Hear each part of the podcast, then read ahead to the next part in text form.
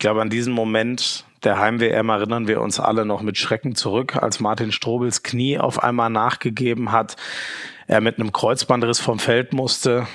Und vielleicht auch daran unsere Titelträume so ein bisschen zerschellt sind vor gut einem Jahr. Schön, dass ihr wieder dabei seid bei Hand aufs Harz, der offizielle Podcast der Liquimoli HBL. Mein Name ist Florian Schmidt-Sommerfeld oder kurz Schmieso, bin Handball- und Fußballkommentator bei Sky und nach wie vor sehr gerne Host dieses Podcasts. Ähm, Martin Schrubbel sieht das übrigens ganz anders, äh, dass das Spiel, er findet nicht, ähm, dass er da irgendwie offensiv zu sehr gefehlt hatte, hatte andere Gründe, dass das dann im entscheidenden Halbfinale gegen Norwegen nicht geklappt hat. Das ist so eine Sache, über die wir ähm, gesprochen haben. An die, äh, an die Verletzung selbst erinnert er sich übrigens noch äh, verdammt genau, weiß quasi noch die genaue Schrittabfolge und alles. Ich hätte gedacht, der Kopf schützt sich da vielleicht und vergisst sowas, ist aber nicht so.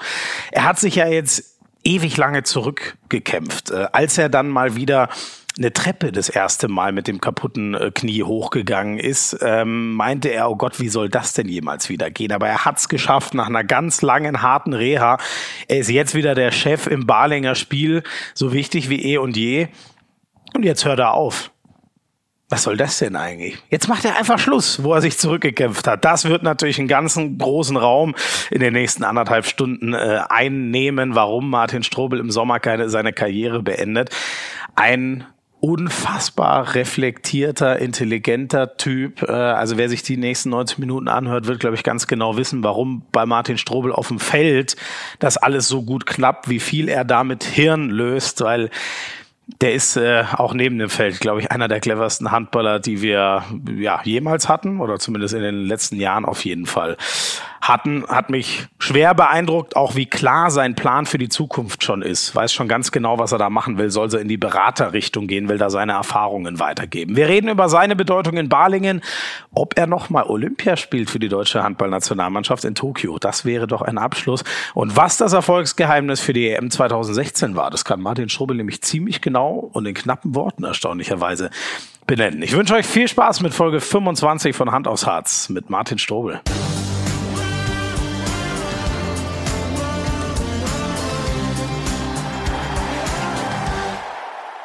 Na, dann wollen wir mal. Das ist äh, insofern eine spezielle Ausgabe von Hand aufs Harz, weil wir diesmal nicht nach einem Spiel, sondern vor einem Spiel aufzeichnen müssen. Das hat vor allem logistische Gründe.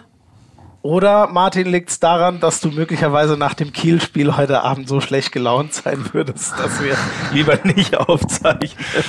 Ja, das äh, hoffe ich natürlich nicht. Allerdings ähm, ja, weiß man nie, wie die Spiele zu Ende gehen. Guter Gegner vor der Brust, aber ähm, ich denke, dass es auch vorm Spiel eine gute Möglichkeit ist, äh, über bestimmte Themen zu sprechen. Nein, ich glaube, so wild wird das sicher heute Abend nicht. Also ähm, ich bin in Balingen, um heute Abend dann für Sky äh, Balingen gegen Kiel zu übertragen. Ähm, ich freue mich auf jeden Fall sehr, dass es geklappt hat. Ähm, wir sitzen hier in eurer Geschäftsstelle, hat man ja einen überragenden Blick so ja. übers Städtchen und über die Berge. Bist du öfter hier?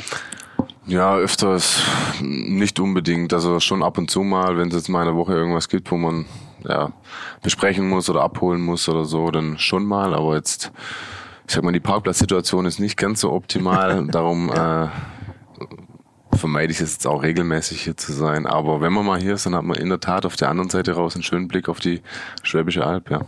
Und ich habe gerade erfahren, dein Bruder, der ja hier der Chef ist, der kann von seinem Büro aus auf den Balkon vom Trainer gucken, wo der regelmäßig mittags grillt. Das stimmt, ja, das ist richtig. Der müsste den Balkon sehen, ja. Und ich denke auch, dass er den dann auch regelmäßig am Grill stehen sieht, weil das ist eine große Leidenschaft für ihn, ja. Ja, er hat er mir auch schon eben erzählt, ähm, genau, dass er ihn fast jeden Tag da am Grill sieht. Ähm, ja, jetzt ist Spieltag heute. Ich nehme mal an, so ein, so ein Interview, ein langes vor einem Spiel ist wahrscheinlich eher ungewöhnlich. Was machst du sonst so an Spieltagen, bevor es, nehmen wir jetzt mal den Donnerstag, wo es dann 19 Uhr abends los losgeht? Hast du da normal so Routinen? Wie geht bei dir so ein Tag so los? Ja, Routinen einfach, aber jetzt nichts ganz Spezielles, wo ich sage, das muss jetzt wirklich uhrzeitmäßig getaktet sein. Also äh, Heimspiel ist morgens einfach, wenn's wenn ich irgendwo Zeit äh, drin habe, noch ein bisschen manchmal eine Aktivierung, aber die kommt auch oft äh, vorm Spiel dann auch direkt nochmal. Aktivierung ähm, heißt Muskeln ja, aktivieren, oder? Ja. So ein bisschen jetzt mit vor allem Spätspielen, dass ich einfach nochmal so ein bisschen ein Herz-Kreislauf-System manchmal ein bisschen anreg. Mhm. Auch auswärts, wenn man dann äh, ja den einen Tag meistens ja vorher anreist und dann lange im Bus saß, zwar an dem Tag trainiert hat, aber dann ist es oftmals ganz, ja, fühlt man sich ganz gut, wenn man dann einfach nochmal ein bisschen was davor tut. Und sonst, äh, ja, meinen einen großen von, vom Kindergarten hinbringen und abholen. Mhm. Ähm, dann natürlich mittags zusammen essen, aber ähm, sonst mich dann auch nochmal kurz hinlegen, gedanklich vielleicht auch schon nochmal die ein oder andere taktischen Dinge durchgehen, aber dann auch mal nochmal weg von dem Ganzen äh, ein bisschen zur Ruhe kommen. Sonst habe ich eigentlich äh, keine strikten Routinen, wo ich da wie, wie, wie schaltest du ab? Spielst, schaust du einen Film oder spielst du? Nee, ich lese dann einfach was. Also ah. ein, Buch oder irgendwas anderes, wo ich dann auch mal ein komplett anderes Thema vielleicht nochmal hab und dann äh, schält sich mein Kopf da ein bisschen ab, wird vielleicht auch manchmal ein bisschen müde und dann so ein guter Mittags-Powernap vielleicht dann nochmal dazwischen, das passt dann. Und stellst dann den Wecker oder die Frau weckt dich oder die Kinder kommen irgendwann? Mm, oder wie? Manchmal so oder so. Also ich werde jetzt nie nachmittags irgendwie verschlafen, dass ich dann wirklich sage, da habe ich so eine innere Uhr, die mich dann meistens so, so nach einer halben Stunde oder 40 Minuten da wieder zurückholt. Ah, okay. Ja. Das geht bei dir automatisch. Ja. Sehr gut. Wahrscheinlich aber über Jahre geübt so, oder was heißt geübt? Ja. Gelernt, so ein bisschen. Vielleicht auch, ja. ja. Und taktisch, ähm, ich meine, das, das hört ja die ganze Welt erst weit nach diesem Kiel-Spiel, was heute Abend ansteht. Was hast du dir für die Kieler heute taktisch schon so überlegt? Wie, die Abwehr ist nicht so leicht zu knacken. Da hast du was zu tun heute, ne? Nein, da haben wir natürlich mit Kiel eine Mannschaft, äh, die jetzt auch in dieser Saison unglaublich konstant spielt, meiner Meinung nach, und äh, eher volle Breite des Kaders super ausnutzt. Im gesamten System auch unterschiedlich, äh, vor allem in der Abwehr verteidigt, also von unterschiedlichen Systemen, die aber beide sehr gut funktionieren. Da kommt uns schon was auf uns zu, ja, und wir haben uns ja, sag ich mal, zusammen natürlich hingesetzt mit dem Trainer und haben uns ja paar Sachen überlegt, äh, wo wir angehen wollen, dass wir aber auch, wir müssen ja immer schauen, wir können nicht Sachen kopieren, die vielleicht die anderen Mannschaften gut gegen die gespielt haben. Wir brauchen ja auch das, was für unsere Spieler passt. Mhm, und mhm. ähm, da haben wir uns so ein, zwei Sachen zurechtgelegt, die wir ausprobieren wollen.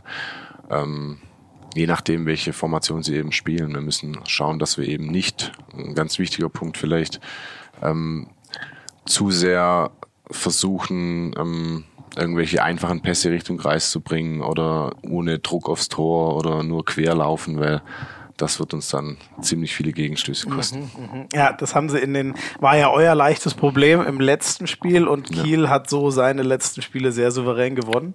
Ähm, wie machst du viel, wie stellst du dich auf den Gegner ein? Machst du viel Video nochmal gucken oder wo, wo suchst du dir so raus, wo der Gegner vielleicht Lücken lässt, wo du deine Pässe oder Würfe anbringen kannst? Also im Prinzip äh, äh, von der Vorbereitung her, unser Trainer macht da schon extrem viel im Vorfeld, so dass wir eigentlich eine Woche vorher vor den Spielen alles parat haben aus den letzten paar Spielen des Gegners, ähm, geschnitten, zurechtgelegt. Die kann sich jeder Sachen einfach abholen und ähm, über die Woche sich anschauen. Das zum einen, das, wir schauen natürlich noch gemeinsam, aber ich schaue mir natürlich auch gern so Stücksequenzen an, ähm, also ganze, ganze Spiele oder ganze Halbzeiten, je nachdem um einfach so ein Gefühl auch zu bekommen, wie entwickelt sich so ein Spiel oder ein Spieler oder wo kann man dann mal ein bisschen, in welcher Phase des Spiels dreht er nochmal auf der Gegner. Das sind ah, so, ja. so mhm. solche mhm. Dinge, die man halt über einen Schnitt eigentlich nie äh, rausfiltert. Das siehst du halt die einzelnen Sequenzen. Das ist auch gut, um sich jetzt vielleicht für den, direkt auf den äh, Gegner vorzubereiten, also deinen eigenen Gegner, jetzt sage ich mal positionsspezifisch. Mhm. Äh, und ein paar taktische Sachen zu haben, aber jetzt so auch so die Gesamtentwicklung in einem Spiel ist auch manchmal ganz, ganz wichtig zu wissen, auch wenn man auswärts spielt, auch vielleicht mal reinzuhören, wie laut wird die Halle oder. Ja. Ah, okay, da hätte ich jetzt gar nicht. Ah, okay. Also du, äh, da gibt es aber eine Menge Sachen, worauf du achten musst. Ja, also es ist nicht immer so, dass ich das jetzt Stück für Stück durchgehe und alle Punkte abarbeite, aber klar, wenn es dann mal so ein interessantes oder hitziges Spiel ist, dann kann man schon ein paar Sachen vielleicht äh, daraus ableiten, ja. Ähm, das fällt ja jetzt bei Heimspielen weg. Das heißt, man guckt dann, guckt man auch nochmal speziell, wie sich der Gegner auswärts verhält, ob das vielleicht anders ist? Auch was, ja, genau. Was, was passiert in Drucksituationen, vielleicht wenn es dann fünf Minuten vor Schluss mal unentschieden steht, was kommen dann für Kombinationen, wer übernimmt Verantwortung? So gibt's dann schon irgendwelche Muster in den meisten Mannschaften, äh, die man dann halt für sich dann aber auch in dem Moment auf dem im Kopf irgendwo haben sollte. Ja, ja, ja. Und ähm, äh, ich meine, das, das ist jetzt schon, das ist wahrscheinlich, dass es für alle noch verständlich bleibt, relativ schwer abzureißen. Aber wa was schaust du dir da zum Beispiel an? Ich weiß nicht, wenn du jetzt mal guckst, einen Mittelblock, den du gegen dich haben ja. könntest, äh, guckst du dann auf Sachen, wer könnte mich wann wie annehmen oder wo kann ich vielleicht zwischen Mittelblock und halben reingehen und meine, um meinem halben äh, Räume frei zu machen oder worauf achtest du da, was die Gegneranalyse angeht? Ich achte darauf, wie zum Beispiel ähm, die Abwehrspieler zueinander stehen, also wie viel Abstand sie zwischeneinander lassen in manchen Situationen, auf welchen Positionen der Ball sich gerade befindet mhm. bei bestimmten Auslösehandlungen, um dann auch zu sehen, okay, kann man vielleicht auch mal einen überraschenden Rückpass schnell spielen, um dann das halbe Feld vielleicht mehr im 3 gegen 3 zu nutzen oder ähm, ja, dass es einfach ein bisschen der Gegner bereitet sich ja auch vor auf unsere Sachen und äh, dass wir nicht einfach nur immer dieses, das hat sich jetzt so die letzten Spiele oder darf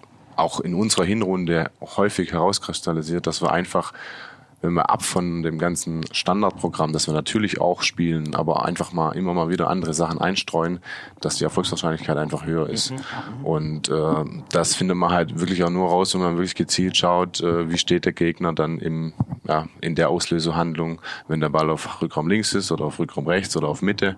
Äh, was passiert, wenn der Kreislauf immer wegzieht? Geht er einen Schritt mit oder kommt der eine ein Stück hoch? Und solche, solche Sachen eben, ja. Wie reagieren die Außen bei Übergängen oder wenn er wieder zurückläuft? Äh, was macht dann der Innenblock, läuft er den einen Schritt nach oder nicht? Und das sind so, so Einzelheiten, die man dann natürlich im Video mal erkennt. Das muss dann nicht unbedingt dann direkt in dem Spiel auch so sein. Nur es sind oftmals Affekthandlungen, die ja jeder Spieler irgendwo intus hat. Mhm. Und ah, wo man gar nicht aus seiner Haus kann, ja, Haut kann quasi. Genau, ja, ja. Ähm, und wie ist das? Ähm, also wir kennen dich ja alle als, äh, als Spiellenker, der dem Spiel echt den äh, Stempel aufdrückt was machst du denn lieber? Spielst du am liebsten gerne, ich meine, so wie es die Spanier, sage ich mal, äh, äh, machen würden, den Stiefel runter, was man sich vornimmt und spielt das bis zur Perfektion und bis zum Erbrechen, könnte man fast schon sagen? Oder bist du jemand, der gerne improvisiert, das, was du vorhin angeschnitten hast? Mm, also ich finde, es sollte jeder auf einem gewissen Niveau sein, also auch von der gesamten Mannschaft, dass er die Standardsachen sehr gut spielen kann um daraus abzuleiten, dann auch schnell improvisieren zu können, falls es mal was ganz anderes braucht. Ja, also ähm, das muss man halt oftmals im Spiel schauen. Wenn ich jetzt eine Idee habe oder im Spiel irgendwas merke, was wir vielleicht vor einem halben Jahr erst gespielt haben oder noch länger und ich weiß aber, mit dem habe ich damals zusammengespielt, dann frage ich da einfach nach, ob er das noch im Kopf hat und ähm, dann versuchen wir das halt schnell umzusetzen. Ja. Ähm es ist ja jetzt nicht nur auf der Platte, sondern auch wenn ich gerade ausschaue, sehe ich ein riesen Plakat. da sehe ich nochmal dich. Also ja. du guckst mich quasi gerade zweimal an. Ähm, es ist ja ohne Frage so, dass du hier so die Aushängefigur bist. Ähm, ist dir das eigentlich auch bewusst? Kriegt man das irgendwie mit, dass man einen, einen anderen Stellenwert hat als andere Spieler? Ja, man kriegt das schon mit, ja. Ähm, man ist sich nicht manchmal nicht ganz bewusst, wie, welche Ausmaße das vielleicht an, annimmt mhm. oder ausgenommen hat so in den letzten Jahren. Ähm, bin da auch sehr bodenständig unterwegs, dass mir das nicht ganz so wichtig ist, wobei ich auch sage, dass es äh, dann auch trotzdem schön ist, wenn ich dann über das äh, zum Beispiel auch Jugendliche dazu bewege, äh, zum Handball zu kommen oder Sport zu machen oder ähm, ja, irgendwelche Aktivitäten zu starten. Und das ist dann natürlich schon schön und das, das macht dann, dann schon stolz. Kannst du, äh, ich weiß gar nicht, wohnst du auch in Balingen in der Stadt oder wohnst du ein bisschen? Nee, ich äh, wohne ein bisschen außerhalb, ich wohne Richtung, äh, Richtung Rottweil. Also. Ja. Ah ja, da bist du, glaube ich, auch geboren. Genau. Ne? Ja. Ähm, kannst du hier normal durch die Stadt gehen oder hast du hier so eine Popularität, dass das schon kaum geht? Also ich kann ganz normal durch die Stadt gehen. Äh, Allerdings ist es auch so, dass man natürlich oft angesprochen oder erkannt wird, ähm, was jetzt hier aber auch gang und gäbe ist, weil Handball ist hier mittlerweile zu einem sehr hohen Stellenwert gereift und die Mannschaft kennen viele und ähm, natürlich wird man dann auch öfters angesprochen. Ne? Hat es bei dir äh, durch ähm, so die EM 2016, Heim-WM 2019, äh, hast du da gemerkt, dass das nochmal enorm gestiegen ist, so in der späteren Phase deiner Karriere? Ja, das hat man schon gemerkt. Also auch äh, nicht nur hier, also das ist, ist das, was mich auch manchmal so überrascht. Also ich sag mal, wir sind mal in den Urlaub gefahren nach Kroatien, hatten ein Ferienhaus mit, mit Freunden zusammen und dann kam der Vermieter und hat irgendwie auch äh, Ah, Handball, ha? Ach echt? Ja, das ist ja geil. denkst du, ey, jetzt fahre ich hier 800 Kilometer in irgendein Dorf in Kroatien. Klar, Kroatien weiß jeder, auch Handball begeistert, Ja. aber dass das jetzt ausgerechnet dann auch, also Ja, ja, ja, sehr witzig. Ja, also Okay. mittlerweile ist man, das hat dann, glaube ich, zum Ende schon nochmal vieles bewirkt, ja. Mhm. Und äh, ist das was, also du hast eben schon gesagt, äh, ist jetzt nichts, worauf du hinzielst oder so, weil du kommst ja auch sehr bodenständig rüber. Ist es trotzdem irgendwie was, was, es, was einen freut? Ja, es freut einen insofern, dass man eben ähm, eine gewisse Anerkennung bekommt für das, was man irgendwo geleistet hat oder investiert hat die letzten Jahre oder Jahrzehnte. Ähm, klar ist der ein, einerseits der Erfolg da, andererseits ähm, eine gewisse Anerkennung und ich glaube auch, dass wir das dann, wenn man sich dessen bewusst ist, auch gut für sich nutzen kann oder auch für andere nutzen kann, um das dann irgendwie weiterzugeben oder auch für ja, irgendwelche sozialen Projekte einzustehen und das dann zu unterstützen. Cool. Und wie soll das jetzt alles werden? Balingen ohne Martin Strobel. Also das hat es ja schon mal ein paar Jahre gegeben. Trotzdem ist das irgendwie schwer denkbar für dich. Ja, das ist durchaus vielleicht für den einen oder anderen schwer denkbar. Allerdings war auch klar, dass diese Zeit bestimmt irgendwann mal kommen wird. Ja. Ähm, und ich sehe das eigentlich sehr positiv, dass wir da gerade eine Entwicklung haben, was auch von der von den jungen Spielern angeht, auch von von unten aus dem Unterbau, von der JSG oder HBW 2, dass da viel schlummert, um da dann äh, neue Persönlichkeiten aufzubauen, äh, um den Verein auch weiterhin in der Riege oder vielleicht noch weiterzuentwickeln, dass es das möglich ist, ja. Und ähm, äh, du hast ja, es gab eine PK, da hast du schon einige Sachen erzählt, ähm, wa- warum du dich jetzt entschieden hast, dass im, im Sommer Schluss sein wird nach der Saison. Ähm, kannst du das trotzdem noch mal ein bisschen erklären? Wie, wie ist das so gereift? Warum hast du dich entschieden, Schluss zu machen? Ja, gereift ist es eigentlich so, dass ich eh schon, also ich habe mir nie einen Zeitpunkt gesetzt. Allerdings war mir für mich immer klar, dass ich irgendwo jetzt mit einem gewissen Alter, was dann über 35, also was Richtung 6, 7, 38 vielleicht mal geht, dass das nicht mein Ziel ist, dann auch auf dem Feld zu stehen. Wieso?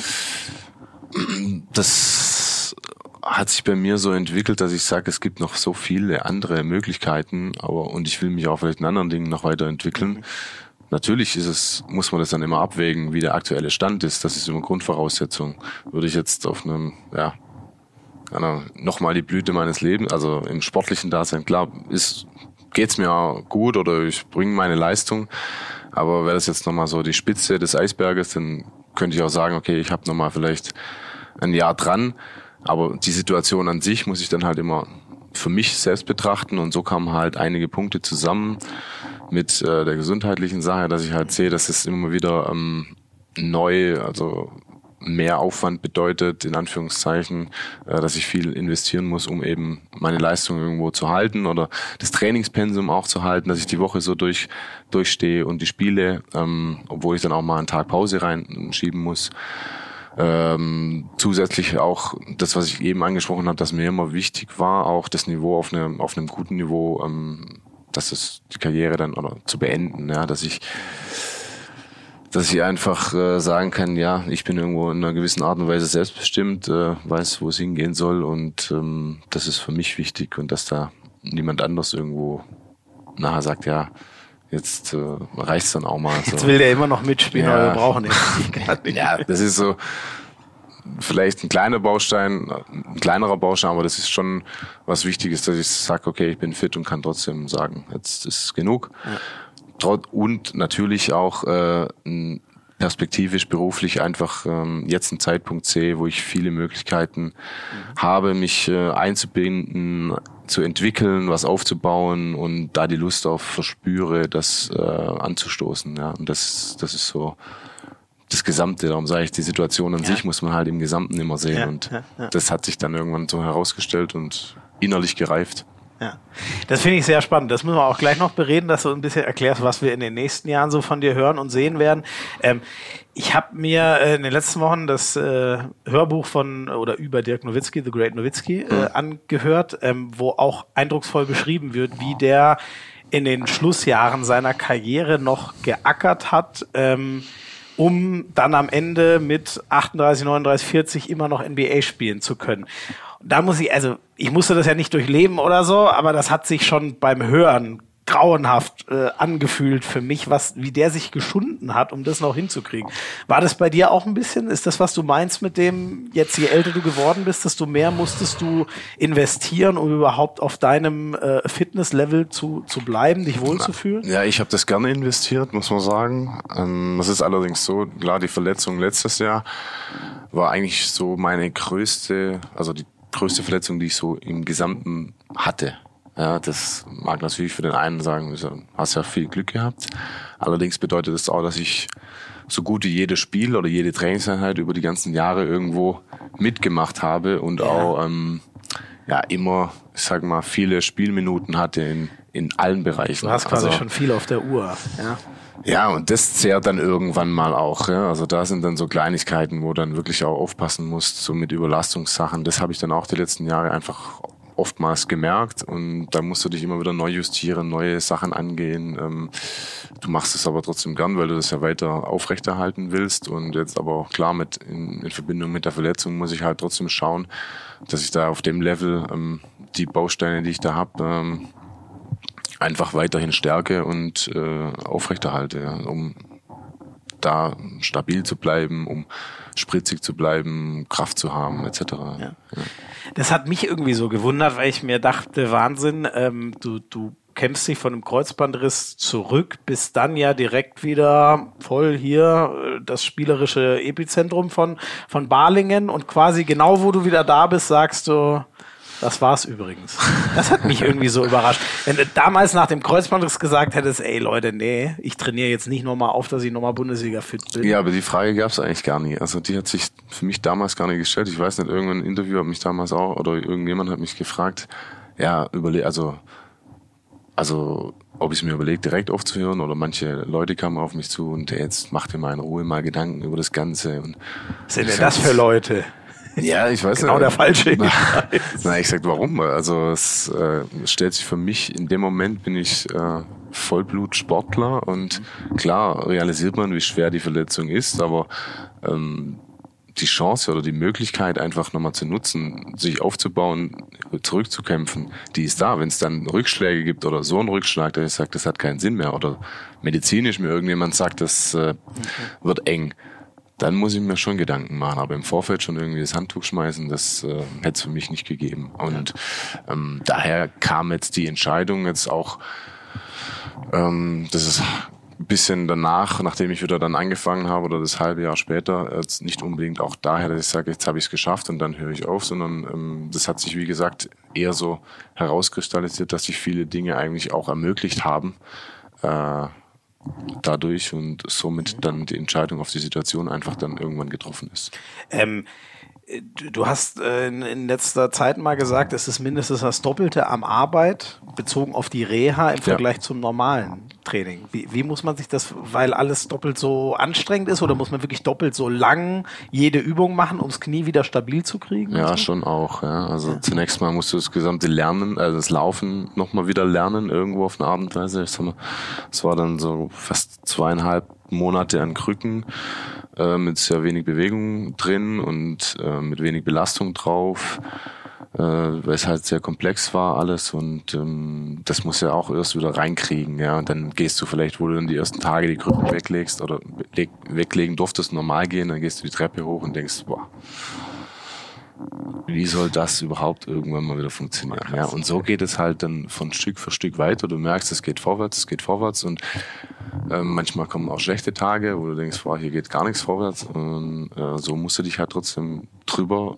drüber kämpfen, auch in manchen Sachen. Und aber ähnlich, ja, die, die Umfänge müssen halt höher sein, äh, dass du halt wieder eine gewisse Sicherheit kriegst. Ja. Und eben das, das aufholst, was da ja, irgendwo vernachlässigt wurde. Und war das für dich, ähm, wie ist, also da muss man, glaube ich, auch viel alleine machen. Da kannst du jetzt nicht im Team wie normal Na. trainieren. Wie war, also macht das auch irgendwie Freude oder ist das echt nur die reine Arbeit und man hat so im Kopf, boah, aber zum Glück kann ich bald wieder mit meinen Jungs auf der Platte stehen? Also man sieht sich schon danach, irgendwann bald wieder auf der Platte zu stehen, aber es war auch am Anfang ein Stück so Freiheit. Mhm. Also unabhängig von dem, was äh, klar, du hast viele Termine, du hast auch mehr Sachen normalerweise, also hin und her gefahren, Physio hier, dann äh, Reha-Training da, dann das Ganze nochmal mittags. Also das ist mehr, wie wenn ich jetzt sage, wir haben jetzt äh, am Donnerstag oder einen Tag vor dem Spiel einmal Training. Also das mhm. ist dann einfach mehr Aufwand und ja ähm, trotzdem sich das so ein bisschen selber einzuteilen und dann wirklich sich auf sich zu konzentrieren, das war schon so ein Stück Freiheit und äh, in der Situation machst du dann auch gern mal was, ja, arbeitest du gern auch für dich mal alleine. Mhm. Natürlich immer mit einem Trainer oder Physiotherapeuten zusammen. Ähm, das hat dann so eine bestimmte Zeit, wo du dich dann aber wirklich auch dann irgendwann sagst, okay, jetzt, jetzt ist wieder gut, jetzt müssen wir wieder der Ball zu, mhm. dazu oder mit den, ja. mit der Mannschaft mal so einen Athletikblock haben. Äh, ja. So ein bisschen was, das kam dann auch zum richtigen Zeitpunkt. Ja, ja, ja. Braucht man wieder. Ja, braucht man. Ähm, äh, wenn wir nochmal an, an, also haben, hat ja ganz Handball Deutschland äh, mitbekommen, diesen tragischen Moment. Ähm, kannst du mal sagen, wie du es erlebt hast? Es war ja eigentlich, also es war ja wirklich zur schlimmsten Unzeit, die man sich in jeglicher Hinsicht vorstellt. Ihr wart überragend in dem Turnier. Du, du hast, glaube ich, genau das erfüllt, wo viele vielleicht so gedacht haben, boah, aus der zweiten Liga, ob der unsere Mannschaft bei einer Heim-WM da führen kann. Ähm, und dann, es war ja, glaube ich, sogar ge ohne Gegner-Einwirkung direkte, wenn ich es noch hm, richtig ja. im Kopf habe, so im linken Halbraum da. Wie, wie, wie, was hast du noch für Erinnerungen an die Szene? Ja, gute.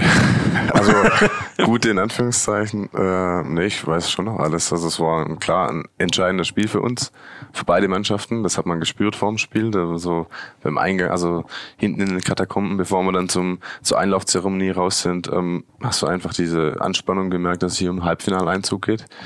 Äh, und dann brennst du natürlich für so ein Spiel. Ja, das hat man ja auch gemerkt. Die Halle, das war unglaublich und 20.000 ähm, dauerhaft am dauerhaft dran Spiegel. am Stehen und das ist ja auch was anderes wie jetzt in der Bundesliga diese Atmosphäre manchmal das ist schon war schon einzigartig und das mitzuerleben und ja es war halt natürlich früh im Spiel ähm, dass dann einfach in einer 1 gegen 1 Situation, in die ich in der Unterzahl eigentlich gehen wollte, ähm, ich da wegknick. Ich bin ins 1-1 gedacht, es kommt nochmal vielleicht ein Stückchen mehr Kontakt oben.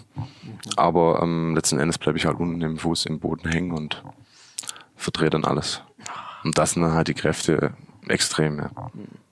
Und da, was verflucht man da? Den falschen Schritt, den man macht oder der, der, der den Hallenboden so hingelegt hat, dass du da Nein, hängen bleibst? Da ver verflucht man eigentlich gar nichts. Ich glaube, im, im Rückblick ist es eine, eine Sache, wo manchmal hast du Pech und manchmal spielen einfach viele Faktoren zusammen. Ja, das war natürlich dann schon äh, fortgeschritten im Turnier. Vielleicht ist der eine oder andere Muskel nicht mehr ganz so äh, regeneriert oder auskuriert. Ähm, dann hast du eine sehr lange Saisonhälfte schon davor gespielt und mit natürlich auch vielleicht ein, zwei Blessuren. Und da kommt einfach vieles zusammen, wo du dann weißt, okay, alles in Summe kann dann vielleicht auch mal dazu führen, dass du eben nicht mehr die Stabilität oder den Abdruck dann kriegst und ähm, ja, aber da verflucht man also auf jeden Fall keine anderen. Ja, krass, aber dass du da so äh, echt, ähm, du scheinst mit dir im Reinen zu sein, was diese Sache angeht. Scheinst jetzt nicht irgendwie mehr groß damit zu hadern oder so, oder? Nee, gar nichts. Also klar hadere ich damit, dass es natürlich unglaublich schade ist, dass du dann da raus bist, ja, und dann so ein Halbfinale auf deutschem Boden nicht spielen konnte. Ähm, oder die, ich sag mal, auch bis dahin äh, mitgehen konnte. Aber an der Verletzung an sich oder äh, mit den Auswirkungen, da kam ich eigentlich nie in, in einen gewissen Selbstzweifeln. Das hat mir auch unglaublich viel Sicherheit gegeben, ja, zu wissen, dass das jetzt nicht aller Tage Ende ist oder ja, wie man manchmal so sagt. Und, ja. ja. Ähm, hast du mal über dieses Was wäre, wenn? Ich meine, man, man sucht nach so einem Norwegen-Spiel dann, was hat uns denn gefehlt? Und diese Erklärung war ja auch naheliegend, hat der Bundestrainer ja, glaube ich, auch mal gesagt. Man hat sich jetzt halt äh, nur mal ziemlich lange mit Martin Strobel auf der Mitte eingespielt. Das war ein ganz entscheidendes Element, was uns dann vielleicht in dem Spiel äh, gegen die Norweger gefehlt hat, wo äh, jetzt nicht, dass der 1 zu 1 du wäre, aber die hatten mit Sargosen irgendwie eben ihren Typen, der die entscheidenden entweder Tore gemacht hat oder Spielzüge ins Laufen gebracht hat? Ähm, ja, es, es ist, glaube ich, für jede Mannschaft schwer, wenn man sich auf irgendwas einstellt und äh, lange vorbereitet und bestimmte Mechanismen einfach dann funktioniert haben, wenn dann ein Baustein rausbricht. Und das kann man, wir sind so individuell, dass man das oftmals gar nicht eins zu eins ersetzen kann. Ja, das sind auch, ähm, ist auch in vielen Fällen gut so, dass es nicht so ist. Ähm, natürlich in manchen, in mancher Hinsicht aber auch fällt dann eine gewisse Sicherheit vielleicht in manchen Bereichen. Trotzdem ist man auf dem Niveau eigentlich immer sehr gut aufgestellt, sodass man solche Sachen kompensieren kann. Und äh, ich Hattest du das Gefühl, die deutsche Mannschaft konnte das kompensieren, deinen Ausfall? Ich hatte eher das Gefühl, dass es nicht diese, diese, ja, diese Sicherheit oder diese Steuerung gefällt hat. Ich glaube, wir hatten eher dieses, ähm, dass wir zu viel wollten, zu viel zu drüber oftmals waren und dann diesen Fokus nicht hatten. Also das merkt man. Verkrampftheit?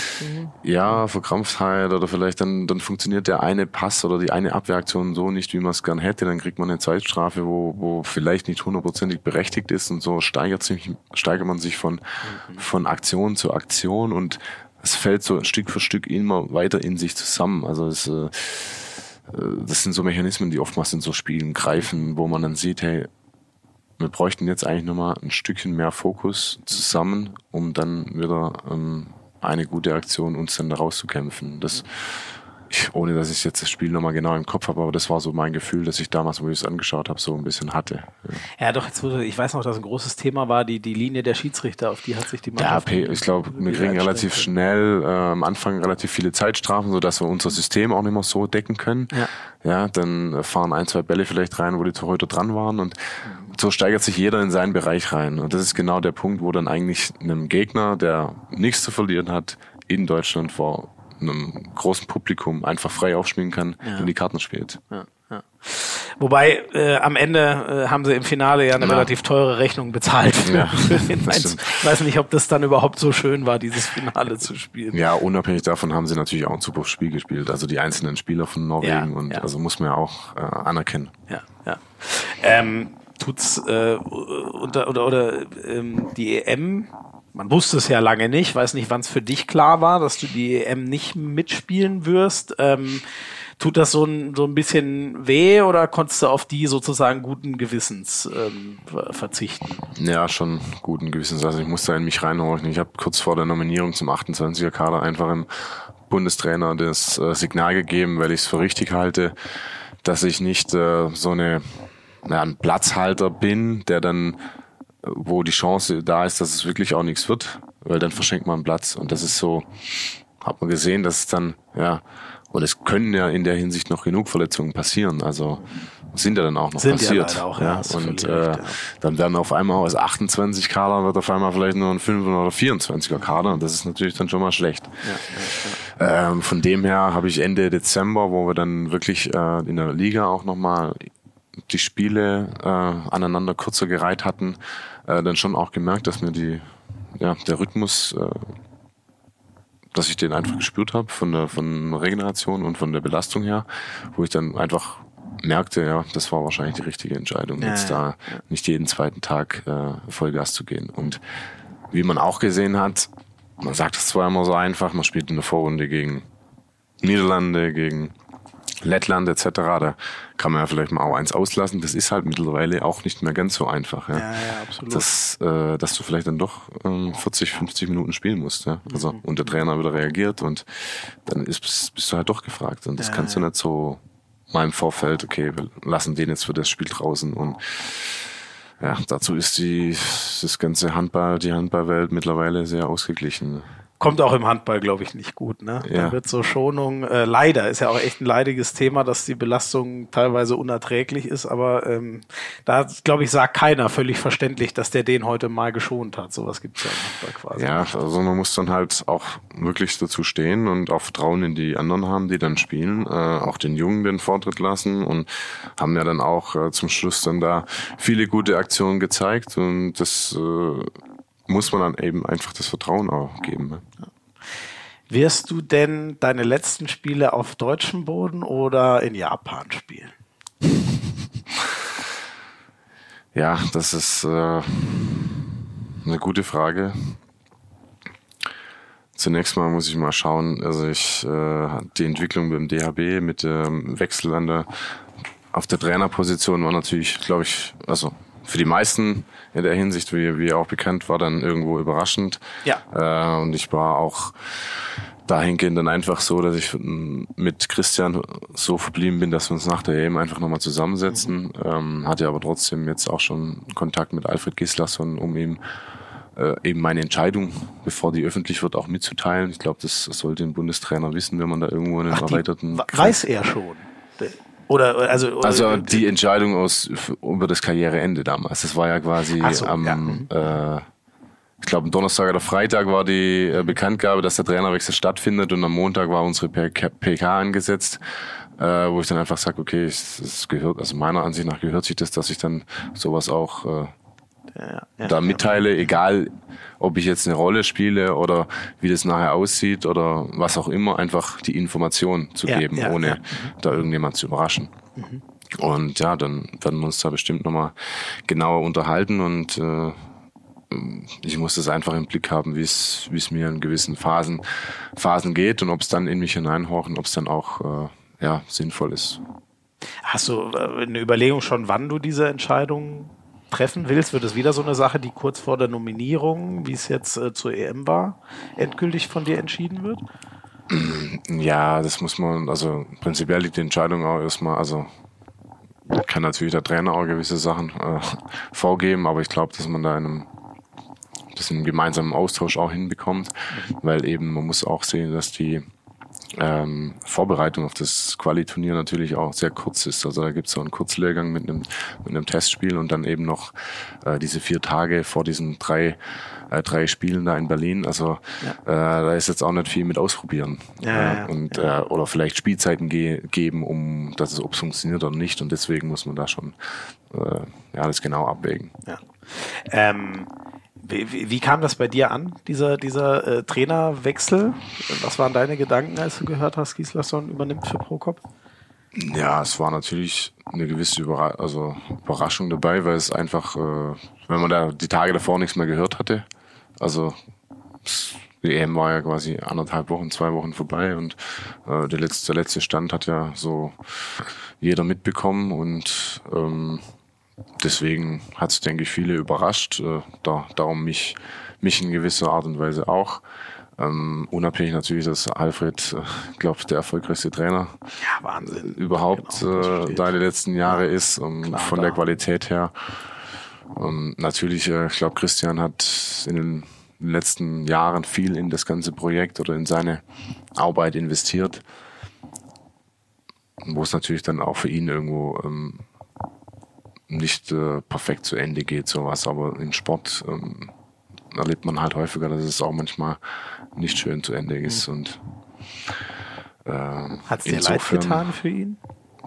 Ja, vielleicht, vielleicht so ein bisschen dieses Abrupte oder dieses, wenn man sich vielleicht auch nicht auf irgendwas vorbereiten kann. Das ist dann schon, also manchmal hat man ja ein Gespür. Also, mhm. und ich denke, dass sein Gespür nach dem Ende der EM nicht dahingehend war, dass er in anderthalb Wochen äh, ohne Job dasteht. Ja. Also so wie ich ihn kenne und oder wie ich das Ganze jetzt von außerhalb, ich war ja nicht dabei, ja. äh, betrachtet habe. Und äh, das ist dann vielleicht das andere. Ja. ja. Ähm, zu Olympia hat Heiner Brandt übrigens, unser großer Grand Seigneur des Handballs, äh, gesagt, äh, wenn Martin in Form ist, ist er auf jeden Fall ein Kandidat. Das weiß dann keiner besser als du, ob du in Form bist. Ist das eigentlich trotzdem irgendwie, ähm, freut einen sowas, wenn unser ewiger Bundestrainer, was er gefühlt ist, so sowas sagt? Oder geht das eher so an dir vorbei und du machst alles mit dir selber aus? Na, ich mache schon viel mit mir selber aus. Also klar nimmt man solche Sachen wahr und äh, aber ich sag mal, den direkten Einblick habe ich nur vor Ort mit meinen Leuten, die mich umgeben und deswegen ist es natürlich schön, wenn das äh, solche renommierten Personen sagen, aber ähm, äh, das muss man eben für sich, sich selber direkt vor Ort ausmachen. Ja. Ja. Jetzt hast du schon vorhin öfter angerissen, ähm, ja, dass da ein paar Fenster aufgehen oder Türen aufgehen, was auch immer, ähm, was so in deiner Zukunft passieren könnte. Nimm uns da gerne mal mit. Was, was wird passieren so ab Sommer? Ja, was wird passieren ab Sommer? Also mein Ich habe sehr viel aus den letzten Jahren einfach rausgezogen, äh, Erkenntnisse, äh, sei es jetzt und wahrscheinlich zum Ende der Karriere hin mehr, als ich so die gesamte Karriere, wenn ich die gesamte Karriere betrachte. Vielleicht war ich auch ein bisschen ähm, empfindsamer für das Ganze, dass ich so ein paar Dinge einfach mehr aufgesaugt habe, aber ähm, das muss man einfach schon sagen und auch bestimmte Schicksale da einfach dann auch wie letztes Jahr dann da einfach reingespielt haben. Und äh, solche Sachen ähm, würde ich oder will ich gerne einfach weitergeben und das auch ja an vor allem in Richtung Teamentwicklung äh, praktizieren. Ja, also das Ziel ist letzten Endes äh, die Entwicklung und Steuerung leistungsstarker Teamplayer. Mhm. Also das heißt nicht unbedingt, dass ein Teamplayer für alle alles recht machen soll, sondern leistungsorientiert, so leistungsstark ist auch, dass er äh, nach vorne wegmarschiert, genau weiß, wo er hin will und mit seinem Team erfolgreich sein will. Und da ähm, bestimmte Konzepte erarbeitet und Modelle, die man da ranziehen kann, um dann sowas zu unterstützen und das halt vor allem dann ja in Teams, sei es im Sport, aber auch vielleicht in der Wirtschaft, äh, das ganz gut anwendbar ist. Und so soll der, der Weg ein, eigentlich aussehen, dass man so in einer Art und Weise selbstständig natürlich, freiberuflich das da unterwegs ist und da die Erfahrung, das gibt's oft, einfach klar, ist auch schon bekannt, die Analogie aus dem Sport äh, übertragen kann, aber vielleicht mit anderen Modellen oder neueren Modellen und neuen äh, Sichtweisen das Ganze nochmal ähm, auf eine andere Ebene hebt. Also so äh, Individualcoaching und Beratung, sowohl im sportlichen, aber als auch zum Beispiel in Wirtschaftsunternehmen. Ja, wenn du es jetzt so offen umschreibst, dann können wir es so sagen. Coaching ist immer äh, schwierig. Ich gehe da gerne einfach in, in, in direkten Austausch. Äh, ja. Und ähm, das kann natürlich dann die Inhalte über Impulse äh, vermittelt werden, ja, zunächst mal auch als Vorträge und dann aber auch später dann eben im direkten Austausch mit den jeweiligen Personen, um da auch im Sport, glaube ich, einfach vor allem bei uns in unserer Sportart gewisse Mechanismen noch Potenzial haben, was gerade diese Bereiche angeht, das ganzheitliche zu betrachten und äh, vielleicht die gesamte Persönlichkeitsentwicklung des Menschen auch nochmal ein bisschen hervorzuheben. Aber es geht auch wirklich, ähm, also es, es würde jetzt nicht darum gehen, einen ganzen Verein zu beraten oder einen Verband oder so, sondern einzelne Leute ganz gezielt. Also in meinen Augen ist es wichtig, wenn man in einem Team erfolgreich sein will, dass man äh, zunächst mal sich selbst gut kennt. Mhm. Und wenn ich mich selbst gut kenne und dann weiß ich auch das darum herliegende um mich herum gut einzuordnen und einzuschätzen. Und dann kann ich mit den Personen gut umgehen und dementsprechend auch handeln und erfolgreich sein. Mhm. Das überträgt sich quasi vom Einzelnen auf das Team und im Team zusammen dann äh, Richtung Erfolgsspur. Mhm. Und ähm, also vielleicht habe ich es auch vorhin falsch verstanden, aber ich hatte jetzt das Gefühl, ähm, das hast du auch so im Austausch mit anderen Leuten irgendwie. Also wie, wie bist du auf diesen äh, Trichter gekommen? Äh, hast du da mit anderen Leuten nicht mal drüber ausgetauscht oder wie ist dieser Gedanke gereift, in die Richtung zu gehen? Mm, der Gedanke ist gereift, in die Richtung zu gehen, weil ich mich hingesetzt habe und auch äh, einfach rückblickend mich recht öfters, aber auch immer wieder reflektiere, was, was, was habe ich eigentlich oder was kann ich aus dem Sport am meisten rausziehen, was sind meine Kernkompetenzen. Und äh, da sehe ich einfach, dass ich da in der Hinsicht, ähm, denke ich, äh, die letzten Jahre einfach gut unterwegs war, was so das Teamgefüge angeht, so die Menschenkenntnis und was dann auch nötig war, um, um erfolgreich zu sein. Ob es jetzt da in, bei der EM 2016 war, wo ja auch ähm, viele uns am Anfang schon abgeschrieben haben, aber das, das, das da passieren einfach Mechanismen, die auch irgendwo wenn man bestimmte ja, Literatur darüber liest, dann auch wirklich gegriffen haben im Nachhinein. Mhm. Und das sind so, so Punkte, wo mich dann bewirkt haben zu sagen, hey, das äh, ist auch ein Punkt, wenn, wenn man das sich auch mal ins Bewusstsein ruft und öfters vielleicht auf, gezielt auf bestimmte Punkte achtet, dass das dann auch wirklich äh, noch erfolgreicher umsetzbar ist. Mhm. Ich muss sagen, in der Literatur äh, war ich noch nicht unterwegs. Was, was hat da 2016 zum Beispiel funktioniert, was scheinbar ja dann wissenschaftlich begründbar ist, so nenne ich es jetzt mal? Ja, Wissenschaft. Also es hat halt funktioniert, glaube ich, dass wir irgendwo eine geschworene Einheit waren und das ist, dass dieser Sinn dahinter, das ist ja erstmal der, der große, das große äh, Punkt, dass die Leute, die da zusammenkommen, die ausgewählt wurden, also diese Personenauswahl, den gewissen Sinn haben. Und ich glaube, Dago hat es ohne, nicht ohne Grund schon damals vor, bei seinem Amtsantritt diesen äh, Zielgedanken mit den Bad Boys, ja, dass wir da irgendwas verkörpern, wo sich jeder identifizieren kann. Mhm. Ja, und das war dann egal, ob da jetzt wirklich ein Stück davon ausbricht oder nicht und oder ein Spieler wegfällt. Und so hat sich das Stück für Stück gesteigert, um dann irgendwann in ein Performing-Level zu kommen, wo man sagen, okay, da waren wir dann einfach äh, in der mannschaftlichen Geschlossenheit so stark und jeder wusste um seine Rolle und seine Aufgabe Bescheid, dass es da kein, keine großen Störfeuer gab. Mhm. Ja. Und dann ist Höchstleistung halt möglich. Und ähm, ähm, dieses äh, heißt das, du weißt, wir müssen hier Schlagzeilen produzieren quasi. Das heißt, du, du baust uns dann mit Hilfe deines, äh, jetzt sage ich nicht wieder Coaching, sondern deiner Beratung, sage ich jetzt mal, oder deinem Austausch, baust du uns die nächste Generation an Top-Handballern, die äh, mental so frisch sind, dass die uns dann Medaillen einsammeln in vielen Jahren. Das wäre die Zielvorstellung. Ne? Ja, kann man schon so sagen. Ja, also ich würde es ja nicht nur auf einen, sag mal, wirtschaftlichen Bereich, sondern es sind ja auch viele Punkte, die da ich glaube, ein Mensch muss auch als Mensch auf dem Spielfeld funktionieren und nicht immer nur die perfekten Abläufe haben, weil wie reagiert ein Menschen unter Stress? Wie, wie gehe ich mit Kritik um? Das sind natürlich alles Themen, die vorkommen, aber ich glaube, man muss sich das öfters einfach mal noch stärker in, in vielleicht auch einen Wochenablauf rein integrieren und äh, öfters einfach wieder bewusst machen, dass solche Phasen dann eben in bestimmten Spielsituationen kommen, in Karrieren, äh, wann auch immer. Und das, das nochmal ähm, zu verstärken natürlich, äh, das wäre ja ist schon eine Zielvorstellung. Sehr cool. Hast du da schon wen im Blick oder hat sich schon wer angemeldet? Nein, nein, das muss ja alles erstmal reifen und entwickeln. Ich muss da auch viel noch für mich, für mich äh, ähm, erarbeiten, sage ich mal. Dies, darum will ich halt auch ein bisschen Zeit haben, um mir bestimmte Sachen zu erarbeiten. Ich habe jetzt im letzten Jahr, im letzten halben Jahr ein Seminar über Kommunikations- und Führungspsychologie besucht. Mhm ähm, was unglaublich viele Einblicke äh, also gab, was so dieses Menschliche, was Kommunikation, in welchen Ebenen das stattfindet und äh, auch mit einem selbst und äh, das war sehr, äh, sehr informativ und habe sehr viel da, da gelernt. Und solche Bausteine will ich mir halt noch weiter erarbeiten, um dann eben das Ganze irgendwo in ein Konzept oder in Modelle zu packen, wo ich sage, das äh, sehe ich in Verbindung mit dem Sport dann einfach äh, als gut an. Cool.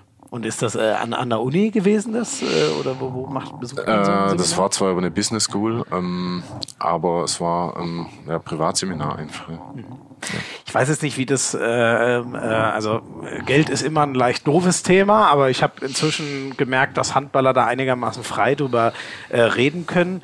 Wie ist das eigentlich? Also, ihr seid ja nur keine Cristiano Ronaldos, die sagen können, Geld spielt eh keine Rolle mehr. Ich kann nach der Karriere einfach gucken, wo es mich, wo es mich hinträgt, sondern die meisten oder eigentlich alle müssen ja schon noch Geld verdienen.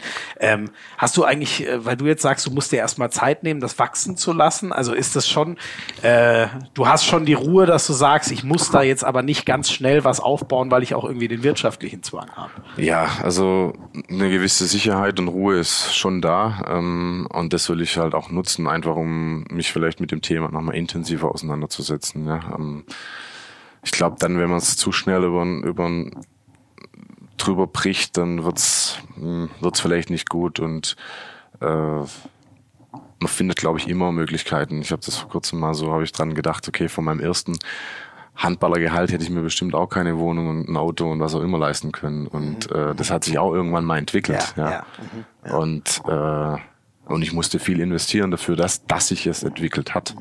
Und äh, so sehe ich es jetzt einfach auch. Ja. ja, ja genau. Ja, ich glaube, so Top-Berater mit der Zeit können die ganz gut. Ja, ich sag mal, das ist nicht, dass die, ich gehe nicht immer von einem monetären Zielbild aus, sondern wenn es mich nachher, wenn ich damit was bewirken kann und äh, solche ähm, ja, Persönlichkeiten entwickeln oder dann auch Erfolge da sind, das ist, glaube ich, viel wichtiger. Ja, ähm, ja. Und da gibt's ein ganz interessantes, gibt's ein, das deutsche Fußballinternat, das in, in ich glaube in Bayern irgendwo hat, das ist unabhängig von allen Leistungszentren. Da ist zum Beispiel auch die, äh, die Zielvorstellung einfach, also denen geht es natürlich nicht ausschließlich darum, die besten Fußballer auszubilden, ja, aber viel wichtiger ist, wenn, wenn junge Spieler kommen und als bessere Persönlichkeit das Internat verlassen, dann haben sie schon ein einen großen Mehrwert gewonnen. Ja. Und da, das sind solche Sachen, wo ich dann sage, okay, das hat Hand und Fuß. Sehr ja. guter Ansatz. Ja. Komme ich jetzt wieder zu meinem Buch von neulich zurück. Du bist dann quasi der Holger Geschwindner des Handballs. ja, äh, keine Ahnung. Das Buch liegt bei mir übrigens auch noch auf dem, auf dem Nachttisch. Also ich habe noch, ich habe schon angefangen.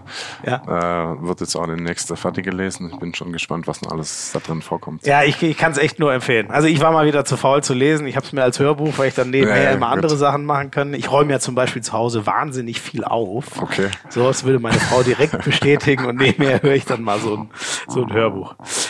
Ja, sehr cool. Jetzt, jetzt wissen wir vor allem, das finde ich sehr spannend, was äh, wir von dir noch so hören werden in den äh, nächsten Jahren. Eine, eine letzte Frage, bevor wir zum zweiten Teil kommen, habe ich noch. Aber Trainer willst du nicht werden?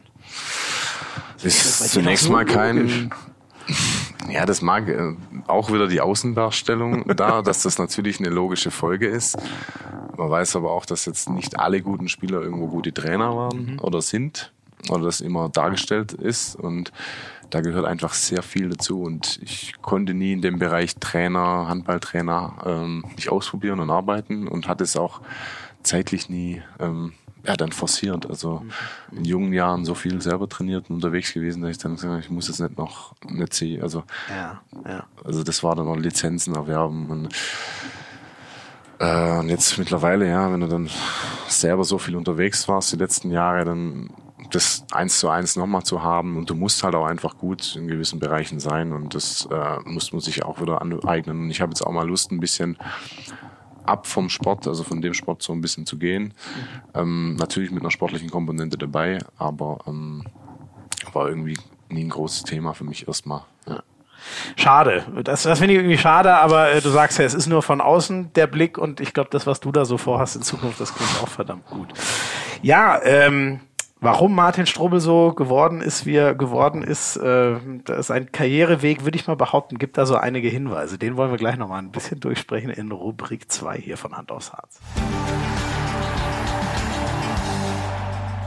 Ich steige mal äh, wieder mit einer These ein, die du mir dann um die Ohren hauen darfst. Ähm, hat das so, ähm, das, was du jetzt gerade geschildert hast, dein gesamtheitlicher Ansatz, wie du so über viele Dinge denkst, ähm, hat das vielleicht was damit zu tun, dass du ja schon einen leicht äh, was, also irgendwie, irgendwie ungewöhnlichen Karriereweg hast. Lange in Balingen, in der kleinen Provinz nenne ich es mal, dann bist du nach Lemgo gegangen und dann zurückgekehrt, obwohl es sicher auch schillernde Orte, die du äh, hättest besuchen können, in deinem Handballerleben gegeben mhm. hätte. Ähm, ist das irgendwie so der, der, der logische Fortschritt, dass du jetzt sehr in dir ruhend da äh, deinen Lebensweg weiter vorantreibst?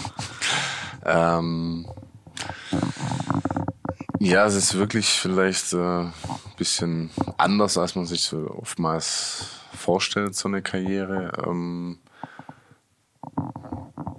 es gab mit Sicherheit äh, Zeitpunkte, wo, wo man sich hätte anders entscheiden können. Ja. Ähm, nur ob eine Entscheidung richtig oder falsch ist, die weiß man im Nachhinein, aber es gibt auch oftmals kein richtig und kein falsch. Das ist so, äh, man muss sich halt äh, dann eben entscheiden und, und dann dazu auch stehen, ganz klar. Und deswegen ähm, sind das dann schon so Punkte, wo ich äh, mich bestimmt auch irgendwo mitentwickelt habe, ja. Ähm, weil du gesagt hast, es gab mal so Angebote. Ich habe mir sagen lassen, der große THW hat auch mal angeklopft. Stimmt das? Ja, das war, ich sag mal, zu Anfangs meiner Karriere, wo wir da aus dem Juniorenalter rausgekommen sind, ähm, sag mal, lief das Ganze natürlich schon auf Hochtouren an. Ja? Also bei allen von uns. Ja? Wir waren mit einer der erfolgreichsten Jahrgänge da in dem Bereich und äh, also es gab sehr wenig U-Länderspiele, die wir da äh, wirklich auch verloren hatten. Du warst mit, äh, hat mir ein Bruder vorhin erzählt, ich, mit Uwe und äh, Mar äh, ähm, Martin Strube, sage ich schon, das war sehr schlau, mit äh, äh, hier äh, Steffen Weinhold. Genau, ich, Uwe, Jahrgang. Steffen Weinhold, ja. Äh, haben da auch sehr erfolgreiche Jahre hinter uns gebracht, kennen uns daher auch schon sehr lange. Und das ging dann natürlich dann von vornherein schon äh, gut los. Wir sind hier aufgestiegen, haben dann äh, die Liga gehalten und dann kamen eben verschiedene Angebote. Ja, das heißt dann damals, wo ich nach Lemgo bin, äh, da war mit Sicherheit auch äh, dann auch Kiel dabei und äh, muss man sich halt zurechtlegen, was für einen in der Situation jetzt die beste ja, Möglichkeit darbietet. Und warum war Lemgo besser als Kiel? Oder du kannst auch erzählen, wer, wer sonst noch so gerne dich gehabt hätte. Waren ja wahrscheinlich eine Menge Vereine. Ja, es waren noch ein paar. Ähm, äh, es war einfach so, dass ich das Gefühl hatte, dass, also für mich war immer recht wichtig, dass ich auf dem Wettkampfniveau viel spielen wollte. Also um einen nächsten Schritt zu machen. Mhm. Und nicht unbedingt nur im Training da viel investiert habe. Und ah, ja. äh, Kiel Anfang, was war das dann, 2008? 2008 äh, ich, kannst du ja mal durchgehen, wer da alles gespielt hat. Ja, da war da, natürlich kann man von solchen äh, Leuten extrem viel lernen. Ähm, aber so diese Spielzeiten sind natürlich für einen jungen Spieler und das habe ich halt für mich früh auch schon gemerkt, ja. als ich früh ähm, hier mit Anfang 16, 17 früh äh, Verantwortung auf dem Spielfeld übernehmen konnte. Das hat mich schon auch in einer gewissen Art und Weise geprägt. Mhm, mhm. ja, und meine Persönlichkeit auch geprägt. Also ich hatte nie, nie Angst davor, Rückraum links, wenn da jetzt ein, dann auch in der Nationalmannschaft Pascal Hensch stand oder rechts irgendjemand anders, äh, da jetzt zu sagen, hey, wir spielen jetzt das und das, auch wenn dann vielleicht mal kurz ein kritisch was dagegen kam. Und, Ach, ja. passiert das? Also ja, einfach nur, weil du ein junger Kerl warst? Nee, nein, also das muss man sich ja auch arbeiten. Wenn, ja. das, wenn du über Leistungen kommst und du bringst deine Leistung und du hast Ideen oder bringst dich ein, dann das ist immer die Folge, dass das auch akzeptiert wird und eine Anerkennung kommt. Also, ja. aber trotzdem hast du natürlich als junger Spieler dann denkst du, man, war das jetzt, war das jetzt richtig oder nicht oder was auch immer. Und aber das muss man sich erarbeiten. Das habe ich halt hier früh gemerkt, dass ich durch diese ähm, frühe äh, Verantwortung, wo ich da bekommen habe, auch ähm, dass mir das gut getan hat. Ja, und das wollte ich halt irgendwo auf dem nächsten Level vielleicht auch weiter haben. Ob das jetzt gut oder schlecht war, das weiß, wissen wir vielleicht ja, jetzt. Ja, ja, so, äh, also. Und äh, trotzdem hat mir das dann natürlich irgendwo das Ganze drumherum, das Projekt natürlich dann auch mit zugesagt und äh, dann hatte ich, hatte ich äh, die Entscheidung getroffen. Ja. Da warst du ja auch noch, ey, was warst du da so, 22 oder so? 22, ja. Das ist natürlich auch echt jung, ne? weil es so lang her ist, äh, 2008 bis 13, ja, stimmt. Ja. Dann, ja. Und ähm, äh, du bist fünf Jahre geblieben ja. äh, in, in, im Lemgo. Äh, bist du glücklich dort geworden? War es die richtige Entscheidung im Rückblick? Oder wir haben das richtig falsch eben schon geklärt, mhm. dass man das nicht so gar, aber bist du zufrieden mit es der Entscheidung? Es war auf jeden Fall eine Entscheidung, das mir nochmal viel Erfahrung gegeben hat. Also richtig war es in dem Sinn, weil es halt, äh, das erste Jahr lief ja dann auch echt gut. Man leider die Champions League Quali knapp verpasst damals mit Platz vier. Ähm, die Mannschaft war, wir hatten eine gute Mannschaft zusammen. Ähm, allerdings kam natürlich dann auch ein bisschen Unruhe auf, äh, dadurch, dass wir dann vielleicht nach dem ersten Jahr diese Qualifikation nicht geschafft haben. Es hat einen Trainerwechsel gegeben, äh, Sponsoren haben sich zurückgezogen und da steckst du dann halt auf einmal mit drin. Ja, Anfang 20, was passiert hier? Das erste Jahr war doch super, hab dann auch äh, vorzeitig damals meinen Vertrag verlängert gehabt und mhm. äh, dann ja, bist du einfach so, hm, was ist hier jetzt? Jetzt weißt du mal, wo Sport eigentlich, oder Profisport eigentlich, also was da alles passiert. Und ja. äh, dann waren ja auch zwei, drei Jahre, wo, oder auch bei mir, wo ich dann viel vielleicht mit mir gehadert habe, wo dann so ähm, wo es dann vielleicht auch nicht ganz so gut lief, aber trotzdem haben wir uns dann irgendwo auch 2010 dann den Europapokal noch gewonnen, ja. ähm, um dann auch in der Mannschaft dann auch weiter irgendwo zu reifen, ja. Und ähm, letzten Endes hatte ich mich dann trotzdem irgendwann äh, dazu entschieden, noch mal eine Veränderung herbeizuführen. Mhm. Ja, und das war dann 2013. Ähm, ich glaube, Markus Bauer ist ja 2007 aus Kiel in die Schweiz gegangen, wenn ich richtig bin. ähm, ich war ja mit Markus Bauer, also Markus Bauer habe unter Markus äh, trainiert nur 2,8 bis 2,9 in dem Fall im Sommer. Mhm, mhm, er war aber davor schon in Limburg anderthalb Jahre oder ein Jahr und dann ist er glaube ich, danach in die Schweiz, ja. Ja, also du warst äh, auf, auf der Platte nicht sein direkt direkter Nachfolger, hat das trotzdem irgendwie mal eine Rolle gespielt, irgendwie so dem Mittelmann, den Deutschland halt so hatte, ähm, Weltmeistertitel 2007 und die goldenen Jahre davor. Klar, er hat, also er hat mich da schon ähm, auch klar in den Gesprächen davon überzeugt, wie er das Ganze da aufziehen ziehen möchte. Ähm, das wurde dann ja auch immer so ein bisschen verglichen mit seiner Art, also mit, mit dem Spielsystem, wobei ich mich da immer nie, also direkt so genau gesehen habe. Äh, aber habe natürlich dann auch viel, viel davon gelernt. Also in dem ersten Jahr, ja, mit, mit solchen Leuten zu arbeiten. Daniel Stefan war ja dann sportlicher Leiter, mhm. äh, der da auch ähm, immer wieder im Training war, auch teilweise noch mittrainiert hat. Und du siehst halt, dass da immer noch brutal viel. Der hat noch mittrainiert. So ja, der hat dreimal, zweimal, dreimal die Woche mittrainiert. Ja. Oha, okay. Und ja. dann weißt du halt auch mal, wenn dich dann also der hat dann auch gut trainiert noch. Also das war dann echt, äh, denkst du, okay, ist schon noch äh, Luft nach oben. okay. Ja, also ja. klar. Die, ja gut, das war auch einer der, der war Welthandballer. Ja. Ne? Das war einer ja. der besten, die wir jemals hatten. Ne? Ja. Und dann mit solchen Leuten einfach im Austausch zu sein, ist natürlich schon sehr viel wert. Ja. Ja, ja. In, jungen, ich, in jungen Jahren. Ja ich weiß noch, mir hat Mimi das auch mal, ich weiß nicht, ich krieg's nicht mehr ganz zusammen, aber der hat hier auch im Podcast erzählt über Daniel Stefan irgendwie, äh, ich glaube, der hat in all den Jahren, die sie zusammen gespielt haben, gefühlt drei falsche Entscheidungen im Training getroffen. Ja, das ist halt brutal. Also das war echt beeindruckend. Ja. Und dann merkst du erstmal, also da hast du einfach die Qualität jedes Mal gesehen in jeder Aktion. Äh, und kannst da nur davon lernen. Ja. Und äh, 2013 ging es dann zurück in die, in die alte Heimat, hier, ja. nach Baling, wo du ja jetzt immer noch ähm, bist. Warum der Schritt? So, der Kontakt ist eigentlich nie, nie ganz abgerissen äh, über die ganze Zeit. Äh, Balingen hat sich in meinen Augen dann in den Jahren äh, schon sehr gut entwickelt, auch etabliert. Ist so ein bisschen vielleicht auch den Sprung, was man jetzt so gerade so angeht, ähm, hätte man vielleicht schon damals irgendwie um eine neue Halle kämpfen können. Mhm. Äh, hat, war aber trotzdem immer in einem, ja, hat die Liga gehalten, relativ konstant, sage ich jetzt mal. Mhm. mhm. Und trotzdem sah ich immer noch das Potenzial, weil ich halt auch die Region und alles drumherum kenne, dass man da vielleicht auch nochmal was äh, vorschieben kann, ja. Und mhm. äh, das mitzuentwickeln äh, war dann schon so ein Baustein, das mich ja, angetrieben hat, mhm. um auch vielleicht wieder so ein bisschen zurückzukommen äh, es ist nicht eins zu eins übertragbar, was früher war. Das habe ich dann auch gemerkt. Äh, es war bestimmt alles anders. Also es war alles anders. Vielleicht kommt man mit so Gedanken, naja, jetzt wird alles wieder so wie früher. So, es geht wieder. Ähm, das muss man sich schon auch alles wieder erarbeiten. Aber ich wollte nicht zurück in die Komfortzone. Allerdings bin ich davon überzeugt, dass in dem Umfeld, wenn man sich bewegt und sich hundertprozentig wohlfühlt, dann die bestmögliche Leistung ja. zustande kommt. Ja. Und das war dann in dem Sinne definitiv so. Und so ja. konnte ich mich dann auch ja, irgendwo wieder in den Kreis der Nationalmannschaft spielen, dann 2015, 2014, 2015, ja, ja. nachdem Dago da ähm, angetreten ist und habe dann auch die Chance da 2015 bei der WM bekommen und ja, ähm, das das kam halt auch daraus, dass ich dann einfach die konstantere Leistungen in der Liga gezeigt habe. Mhm.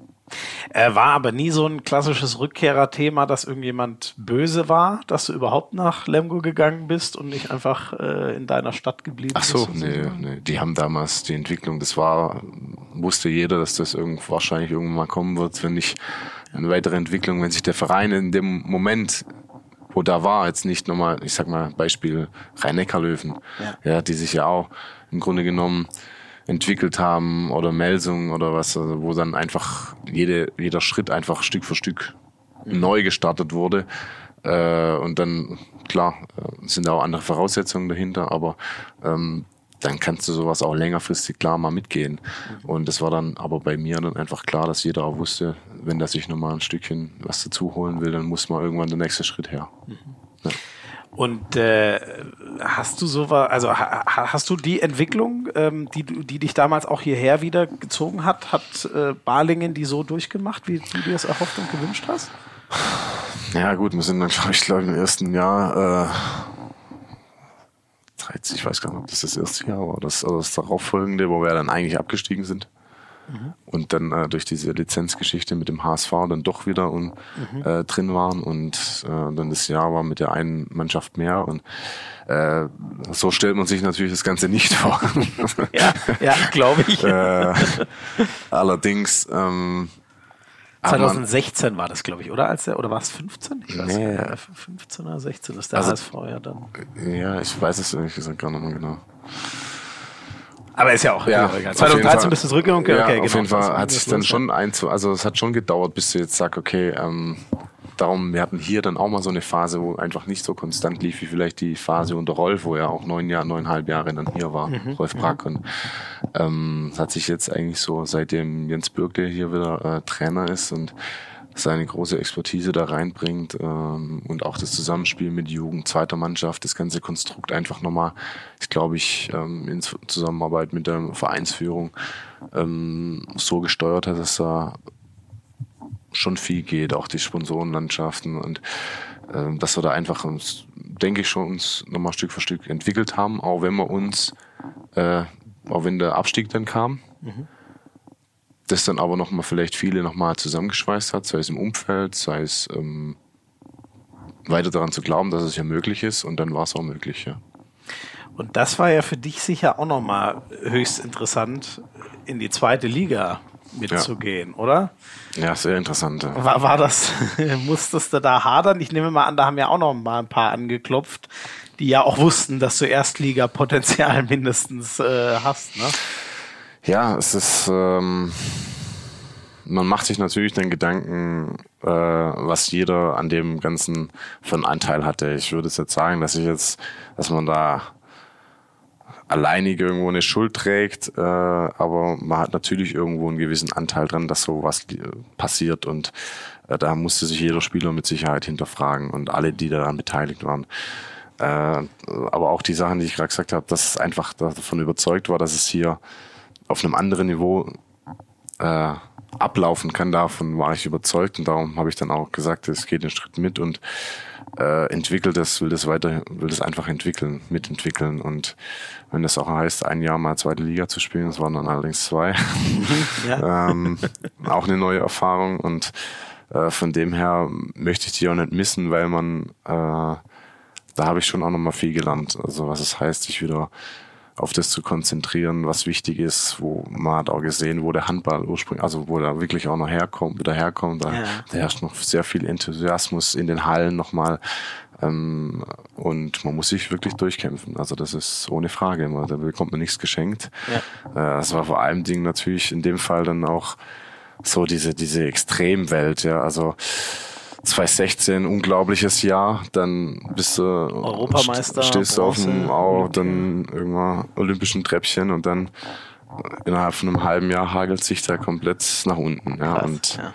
das macht halt was schon auch mit einem und da muss man sich, äh, sich intensiv damit auseinandersetzen, um dann wieder Stück für Stück äh, sich auf das zu konzentrieren, was, was wichtig ist. Ja. Und da bist du dann auch so der Gejagte, sage ich mal. Ja, auch, ja, wenn, klar, ähm, ein Nationalspieler, der vor einem halben Jahr noch irgendwo auf der großen Bühne war, dann in der zweiten Liga äh, spielt, dann wollen natürlich auch alle den, also die Mannschaft schlagen und wir hatten auch die großen Ambitionen und wollten ja sofort wieder hoch. Nur das aufzufangen und das sind auch solche internen Mechanismen, das muss ein Team auch schaffen. Ja, also und das haben wir damals eben nicht geschafft. Mhm. Ja. Im zweiten Jahr? Dann Im, Im, zweiten Jahr haben wir es dann geschafft, genau. weil, weil ich davon überzeugt bin, dass wir dann unterschiedliche Charaktereigenschaften zusammen haben, die das alles äh, mitgetragen haben. Mhm. Ja. Und war das wirklich so, äh, so äh, oh, jetzt äh, kommt der große Strobel, da hau ich jetzt mal extra hart drauf? Hattest du so das Gefühl in der zweiten Liga? Es ging, also es war schon viel von also Respekt geprägt. Also es war jetzt nichts Überhartes oder nichts ja. Extremes dabei. Ähm, ich bin ja auch nicht kein Typ, der dann da groß ein Fass aufmacht, sage ich mal. Du bist kein Neymar. Ja, das, äh, ich will dann das Spiel gewinnen und äh, ja. dann wieder zurück oder also einfach, dass wir da erfolgreich sind und deswegen, ja. ja. Ähm, äh, und ich, ich nehme mal an, in, in, in der Zeit, äh, also zwei, nee, jetzt warte mal, 2017 war, nein, 2016 war der Abstieg. Ne? Das war Saison 16, 17, ja. Ähm, da hast du ja dann äh, nochmal verlängert. Äh, ich hab, darauf habe ich vorhin auch deinen Bruder gefragt. Die zweite Vertragsverlängerung bei deiner Rückkehr hat er noch gespielt. Und dann war er der Manager. Genau. Das stelle ich mir auch höchst, höchst interessant höchst vor, interessant seinem, seinem Bruder gegenüber zu sitzen und einen Vertrag zu verhandeln. Ja, also man muss dazu sagen, äh, dass natürlich das nach außen hin auch wieder natürlich irgendwie alle so sehen, wir sitzen da zu zweit am Tisch und handeln und schieben uns da gegenseitig irgendwas zu. äh, dem ist nicht so.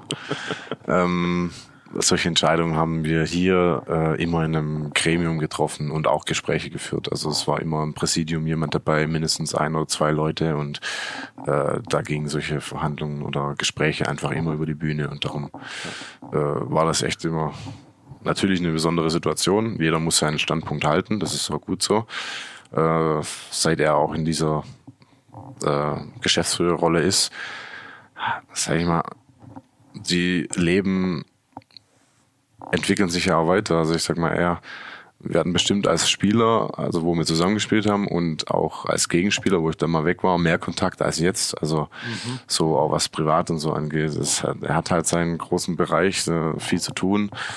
Das eigene, eigene Familie. Ich habe mittlerweile eine eigene Familie, also da bleibt auch nicht mehr ganz so viel, ja. Und deswegen äh, ist da äh, der Austausch eigentlich immer sehr professionell, wenn es dann um dieses geschäftliche Thema geht. Mhm. Oder Hat war. er mir vorhin auch erzählt, dass es fast ein bisschen schade ist, weil ihr euch ja auch viel in der Handballhalle logischerweise seht, spätestens ja. bei Spielen und so. Ähm, aber so gefühlt, wie ich es rausgehört habe, ähm, weil man sich dann da eh sieht, ähm, äh, äh, macht man nicht noch zusätzlich privat auch was aus, obwohl es ja für die Familien ja, auch mal wieder ab und zu, klar. Ich bin, äh, bin der Patenonkel von seinen beiden Kids und mhm. äh, die mir auch sehr wichtig sind und äh, machen da bestimmt auch. Es ist nicht so, dass wir uns jetzt jeden zweiten Tag zum Mittagessen treffen. Also das kommt dann wirklich alle, ja, leider wahrscheinlich auch alle halbes Jahr mal vor. Also das ist. Aber das wird hoffentlich wieder mehr, wenn du dann. Das schauen wir mal. Also ich habe dann schon vor, dann auch mehr Spiele auch von den Jungs zu, zu schauen, weil die auch selber Handball spielen. Der große äh, ganz gut ist und der Kleine auch nachkommt und äh, das einfach auch mehr, mehr beobachten will. Mhm. Ja. Mehr Strobel-Handballer braucht das Land. Das ist, ja. ist die Zukunft gesichert. Ähm, wir haben natürlich auch wieder uns so ein bisschen umgehört bei alten Teamkollegen. Bin ich so, gespannt. Ich kurz raussuchen. Der erste ist ja quasi schon, ähm, ja, das, das war fast schon ein Stammgast. Den muss ich dringend auch mal einladen, dass er nicht nur per Sprachnachricht hier auftritt, sondern auch mal selber kommt. Kurz und knapp. Äh, über Martin Strobel zu berichten ist schwierig. Äh, ich habe versucht nach Olympia Bronze und EM Gold äh, meine Freude für ihn äh, in Worte zu fassen in den sozialen Medien. Äh, ich glaube, das ist ihm und seiner Professionalität und seinem ganzen Können äh, gar nicht gerecht geworden, weil er ist ein hervorragender, herausragender Sportler. Aber was ich noch viel wichtiger finde, er ist ein fantastischer Mensch und Freund und äh, ich freue mich, ihn äh, seit zehn Jahren als äh, einen meiner besten Freunde bezeichnen zu können und äh, freue mich sehr, ähm, eventuell noch die eine oder andere Story zu erfahren heute, äh, wobei ich glaube, Schmiso, äh, du hast schon einfachere Aufgaben und Jobs, nämlich einen Podcast, wo es ums Sprechen geht, mit Martin Strobel aufzunehmen, stelle ich mir sehr schwierig vor, weil äh, das zeichnet nämlich unsere Freundschaft auch aus. Wir können uns einfach mal anschweigen ohne dass es langweilig wird. Und ähm, ich hoffe, ihr habt einiges zu besprechen. Ich werde gespannt lauschen und zuhören. Viel Spaß euch noch. Äh, viele Grüße. Teuer. Ach, ja, unser teuer. Freund Herr Teuerkauf. Es ja. ist immer wieder herrlich, wenn er schwer. Aber äh, das verstehe ich jetzt nicht ganz. Was meint er? Was meint er damit, dass du so ein? Als ich das gehört habe, habe ich fast ein bisschen Sorgen bekommen, ob du jetzt so, so ein ruhiger das, Typ bist, dass, dass der Podcast noch fünf Minuten geht. Ja, oder? genau. Die Sorge ist bei eine Stunde zehn, die wir inzwischen äh, reden, mir komplett genommen. Aber was? Äh, kürzeste Hand aufs Harz Podcast. nee, aber wie, wie ist das bei euch? Ihr, ihr, ihr schweigt mehr, als dass ihr quatscht, wenn ihr nein, zusammen Nein, das nicht, das nicht. Aber ich in der Tat, es gab es wahrscheinlich, oder war ich von Natur aus schon immer mal ein bisschen ein ruhigerer Typ, der vielleicht dann auch das eine oder andere Mal zu wenig, also was heißt zu wenig gesagt hat, in, in Phasen, wo ich was sagen wollte und auch angebracht war, dann auch gut auch meine Meinung vertrete, das ist keine Frage. Äh, nur ich bin jetzt nicht das große Sprachrohr, das immer was zu sagen hat. Und, äh, okay. Aber so äh, kamen wir vielleicht dann auch gut äh, zueinander und darum hat es dann auch gepasst, dass wir auch schon echt seit vielen Jahren äh, da eine enge Freundschaft haben. Ja. Ja. Inzwischen ist er bei deinem Ex-Verein, aber zusammengespielt habt ihr in Balingen, ne? Nicht, dass ich in Lemgo auch. Äh, ach, in Lemgo wart ihr auch gleichzeitig. Ja, ja wir haben von 2000 2010 bis 2012 mhm, in Lemgo gespielt und dann nochmal hier. Mhm. zwei drei Jahre. Ja. Und ist es äh, ist immer noch einer, mit dem du viel Kontakt hast mit ja. ja. Regelmäßig, äh, weil ich ihn auch sehr schätze in seiner Art und Weise, äh, auch als Mensch, äh, mit ihm man über ja, viel Spaßiges sprechen kann. Mhm. Aber was viele vielleicht nicht von ihm äh, ja, denken, dass man auch sehr ernste Themen mit ihm besprechen kann und da auch eine ehrliche Meinung kriegt. Und das ist mir ganz wichtig. Mhm. Ja. Sehr cool. Siehst du, das qualifiziert ihn ja noch mehr, dass, dass ich ihn nicht mal einlade. Und nicht mehr. Mal gucken, dass ich mal wieder nach Lemgo komme ja. äh, mit meinen Einsätzen, dann kann ich ihn auch besuchen. Ähm, jetzt, wo er uns schon die M2 oder generell, vielleicht reden wir generell über dieses Wahnsinnsjahr 2016. Du hast vorhin schon mal angerissen äh, und finde ich auch sehr spannend umschrieben, wie das funktioniert hat, dass ihr da Europameister geworden seid und dann noch diese Bronzemedaille geholt habt. Was bleibt bei dir? Inzwischen ist es ja äh, über vier Jahre her, das andere dreieinhalb. Ähm, Woran denkst du noch so? Was ist so auf emotionaler Ebene und im Gedächtnis hängen geblieben aus diesem Jahr? Ja, emotional mit Sicherheit das Finale, also in die Halbfinalspiele und das Finalspiel, aber dann damit verbunden auch einfach dieser, dieser Moment, wenn du da oben stehst und äh, diese Konfetti-Regen da runterkommt und du endlich weißt, boah, jetzt wir haben es geschafft. So, das obwohl du vielleicht gar nicht mehr damit gerechnet hast, dass du überhaupt mal irgendwann auf so einem Treppchen stehst, ja, weil ich sag mal, wenn man sich das überlegt, wir hatten, und da saßen dann auch wirklich nachher Uwe und äh, Steffen dann auch noch zusammen in der Kabine, das war dann äh, 2016, 2006, 2006, als wir die Junioren-Europameisterschaft geholt haben. Und wahrscheinlich hatten wir uns das alle damals irgendwie anders vorgestellt, dass es in den nächsten Jahren hatten wir wahrscheinlich gehofft, dass das irgendwann mal kommt, so die Titel und Erfolge. Und kam ja dann irgendwie nichts. Ja. Und, und kam dann, eher so die große Delle im deutschen Handball. Ja, ne? genau. Ja. Und dann äh, ist es zehn, zehn Jahre, dann äh, vergehen zehn Jahre, bis du dann da sitzt mit denen, wo du vor zehn Jahren was gewonnen hast. Und das war schon, äh, das sind so Momente, wo dann einem drin bleiben. Äh, damit verbunden natürlich äh, für jeden großes Ziel, diese Olympiateilnahme zu, zu erreichen und dann auch noch eine Medaille zu holen. Da viele Eindrücke, aber vor allem auch diese Einlaufzeremonie, ähm, also am Anfang der Olympischen Spiele, wenn du mit allen deutschen Athleten da reinläufst, das war schon beeindruckend und aber dann der Sportliche, das, da war, hatte ich immer so das Gefühl, wir waren sehr fokussiert über das gesamte Turnier und dann auch irgendwo uns zu Recht noch, noch Gott sei Dank belohnt. Ja. Hast du als einer, der auch äh, ja immer noch da ganz nah dran und drin ist und vielleicht auch beim nächsten großen Turnier dann noch einmal dabei, hast du eigentlich das Gefühl, seitdem leidet der deutsche Handball so ein bisschen oder dieser Schatten des Jahres 2016 ist zu groß? Weil ich immer das Gefühl habe, man ist mit nichts mehr zufrieden im Endeffekt seitdem, weil es seitdem keine Medaille gab und das stellt irgendwie keinen zufrieden so recht. Ja, es muss es halt auch immer so sehen, dass es zum Teil echt auch viel Glück dazu gehört, ja, also dass man in das Halbfinale kommt oder nicht. Ich sag mal, ich habe zu dem Zeitpunkt bis zu dem Halbfinalspiel in, in Polen äh, ja auch schon einige Länderspiele und Turniere spielen dürfen aber noch kein Halbfinale. Also das war.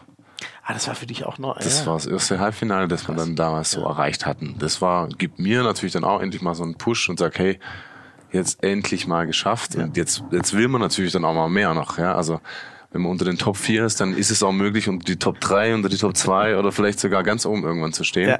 Ja. Und äh, das war für mich immer so, jeder muss sich bewusst sein, wenn das Ticket Halbfinale mal erreicht ist, dann ist auch echt vieles möglich.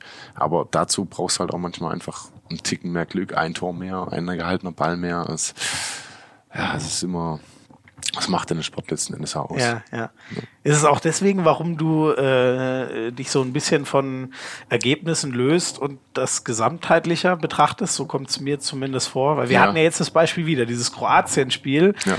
bei der jetzigen äh, äh, EM, das kann genauso mit einem Tor für Deutschland ausgehen. Genau, ja. Das ist ähm, ja, eben so ein Spiel, du bist eigentlich 50 Minuten die bessere Mannschaft und äh, dann kommt mal so ein kurzer Break, der hat vielleicht drei, vier Minuten gedauert, wo dann auch wirklich dann merkst, jetzt geht's Stück für Stück für Stück und dann geht das Spiel irgendwie weg und äh, das sind dann so Momente, wo du einfach weißt, dass es halt äh, nicht nur immer auf die handballerische Fähigkeit ankommt, sondern auf, äh, ja, auf die mentale und äh, Stresssituation. Ja. Ja, ja.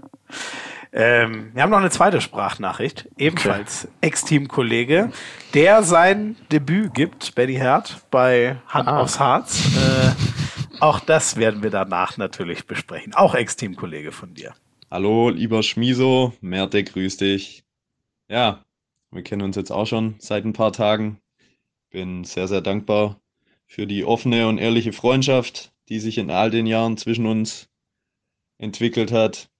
Wir haben auf und neben dem Feld vieles gemeinsam durchgemacht, erlebt. Ich denke da an den württembergischen Vizemeister in der A-Jugend, wirst dich auch erinnern. Wir sind gemeinsam in die erste Liga aufgestiegen, sind unsere ersten Schritte in der Bundesliga gemeinsam gegangen und auch neben dem Feld äh, denke ich an, an Urlaub in Kroatien oder Frankreich, wo wir zusammen unterwegs waren und viele schöne Momente hatten. Ja, und die meisten Handballfans, die kennen dich ja eher als ruhenden und analytischen Pol auf dem Spielfeld. Aber wie bei fast allem gibt es natürlich bei dir auch eine andere Seite der Medaille. Rottweil hat sich schon relativ früh als ja, Art Epizentrum für teambildende Maßnahmen entwickelt. Da hast du auch deinen Teil dazu beigetragen. Und schön, dass du dich jetzt in unserer WhatsApp-Gruppe zur treibenden Kraft äh, mauserst, mal wieder nach Ibiza zu fliegen. Wäre schön, wenn wir da bald mal wieder Sonne und Strand genießen können. Und wenn es gut läuft, finden wir dann auch zwischendurch ein bisschen Zeit, tanzen zu gehen. Bis dahin, schöne Grüße, Benny. Ja, das sind so Insights, mhm. siehst du? Vielen Dank dafür, Benny. Ja, das können wir ja, sonst gar ja. nicht haben. Was genau. passiert denn da genau an teambildenden Maßnahmen in Rottweil? An teambildenden Maßnahmen in Rottweil, da bist du eigentlich heute am perfekten Tag da, weil heute ist ja, der Altweiberfastnacht, so in Hochdeutsch. Hier heißt es äh, schmutziger Donnerstag, also der Schmutzige. Hier beginnt jetzt eigentlich jetzt nicht direkt in Baling, aber halt in Rottweil ist äh, schon viel geboten ab Donnerstag und äh, bis Dienstag durch eigentlich und äh, die Zeiten haben wir dann natürlich das ein oder andere Mal dann auch genutzt, um die Teamförderung äh, zu unterstützen, äh, wenn es natürlich der Spielrhythmus zuließ. und äh, da haben wir gute Erinnerungen und schöne Erinnerungen dran. Ja. Aber ihr habt noch Erinnerungen? Ja, haben wir noch. Okay, ja, das ja. ist ja schon mal nicht Doch, schlecht. Ja, weil das war dann immer auch eine mannschaftlich geschlossene Sache. Also gemeinsam hin, gemeinsam zurück, alle mit an Bord. Und, Sehr cool. Ja. Ähm, und äh, Ibiza? Was passiert da? Ist es da noch eine Stumme, äh, eine äh, was wollte ich jetzt sagen, eine Nummer wilder. Das wollte ich sagen. Ich muss zusagen, dass wir in Baling eigentlich eine der wenigen Mannschaften waren, die äh, über Jahre lang nicht äh, nach, nach Mallorca geflogen sind, zur Abschlussfahrt zum mhm. Beispiel. Wir haben ja immer, äh, kam irgendwann mal, das weiß ich auch nicht warum, aber äh, sind wir da nach Ibiza und das hat sich so ein bisschen, ja, stand geblieben und äh, waren jetzt aber allerdings jetzt auch schon lang her, dass das immer so im regelmäßigen Rhythmus war und war halt auch einfach schön und äh, wir hatten damals halt auch eine Top-Mannschaft zusammen, die das, äh, ja, muss einfach auch genossen hat, da zusammen irgendwann mal einen Saisonabschluss zu feiern. Und äh, jetzt war es nur vor kurzem, weil er diese treibende Kraft beschreibt, äh, einfach so, dass wir irgendwann mal gesagt haben, ja, wenn jetzt äh, alle irgendwo so einen Schritt zurück machen von, von ihren Karrieren, dass man dann irgendwann mal die Zeit finden könnte, äh, das nochmal ähm, so als Abschluss irgendwo zu machen. Und jetzt mal gucken, ob wir da mal ein Zeitfenster finden, um das dann äh, hinzukriegen. Und dann geht's aber auch mal in den Club und äh, Martin Strobel tanzt auf der Bar. Naja, nee, tanzt äh, so lala, sag ich mal. Je nachdem, welche äh, Musik gerade läuft und äh, was ist da wie, deins? Was findest du ich gut? Bin, ich bin völlig offen. Also ich habe da ja. keine, keine, ich höre alles eigentlich. Also das, was mir gefällt, das ist gut und habe da jetzt nichts, dass ich sage, ich muss da irgendwas Spezielles hören, dass ich, dass ich äh, gut drauf bin. Also mich, mich freut es einfach nur dann, wenn man das zusammen irgendwie mit Freunden dann oder in der Gemeinschaft erleben kann und äh, die Zeit genießt. Ja. ja. Eins müssen wir abschließend noch klären in Sachen Feiern. Äh, nach dem EM-Titel, äh, ich muss sagen, ich habe das Interview leider nicht mehr im Kopf und ich habe es auch nicht mehr gefunden, aber du hast offensichtlich gesagt, heute ziehen wir richtig am Kabel. Erinnerst du dich noch? Da erinnere, erinnere ich mich noch dran. Das war nämlich in der Kabine, glaube ich, ja, weil das äh, ja, da sprudelt es halt dann aus einem raus. Und, und äh, wie habt ihr am Kabel gezogen nach dieser EM-Goldmedaille? In dem Fall richtig. ähm, ja, wir waren, also es einfach kurz äh, noch in der Halle. Es waren ja verschiedene, von, von vielen war die Familie da. Ähm, hatten dann aber auch äh, Retour Richtung Hotel natürlich schon äh, alles vorbereitet, äh, vom, was man da halt an Getränken mitnehmen kann aus der Halle, was man noch äh, in der Kabine rumstand und äh, waren dann aber auch zum Essen in dem Restaurant eingeladen mit den Partnern und Sponsoren und die ganze Staff vom DHB und mhm. das war schon eine gemütliche Atmosphäre, auch wenn es jetzt nicht diese pff, riesen Party-Location erstmal war, mhm.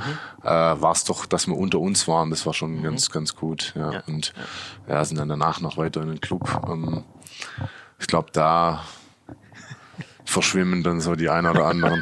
Und da hat sich dann auch meistens so das Ganze ab äh, getrennt, ja. Aber ähm, es ging ja dann eigentlich auch weiter, wo wir noch nach Berlin sind und äh, da empfangen wurden. Das war schon alles eine, eine Riesensause, also war schon gut. Geil. Ja.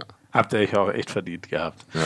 Das ist doch ein schönes Schlusswort für Rubrik 3. Und da wir uns langsam schon äh, 17 Uhr nähern, oh Gott, oh Gott, muss ja dann schnell los zur Halle, machen wir noch ganz schnell Rubrik 3. Welche Party war denn eigentlich besser? Die, nachdem ihr 2016 Euro Europameister geworden seid oder äh, Olympia Bronze im gleichen Jahr? Wo habt ihr heftiger gefeiert?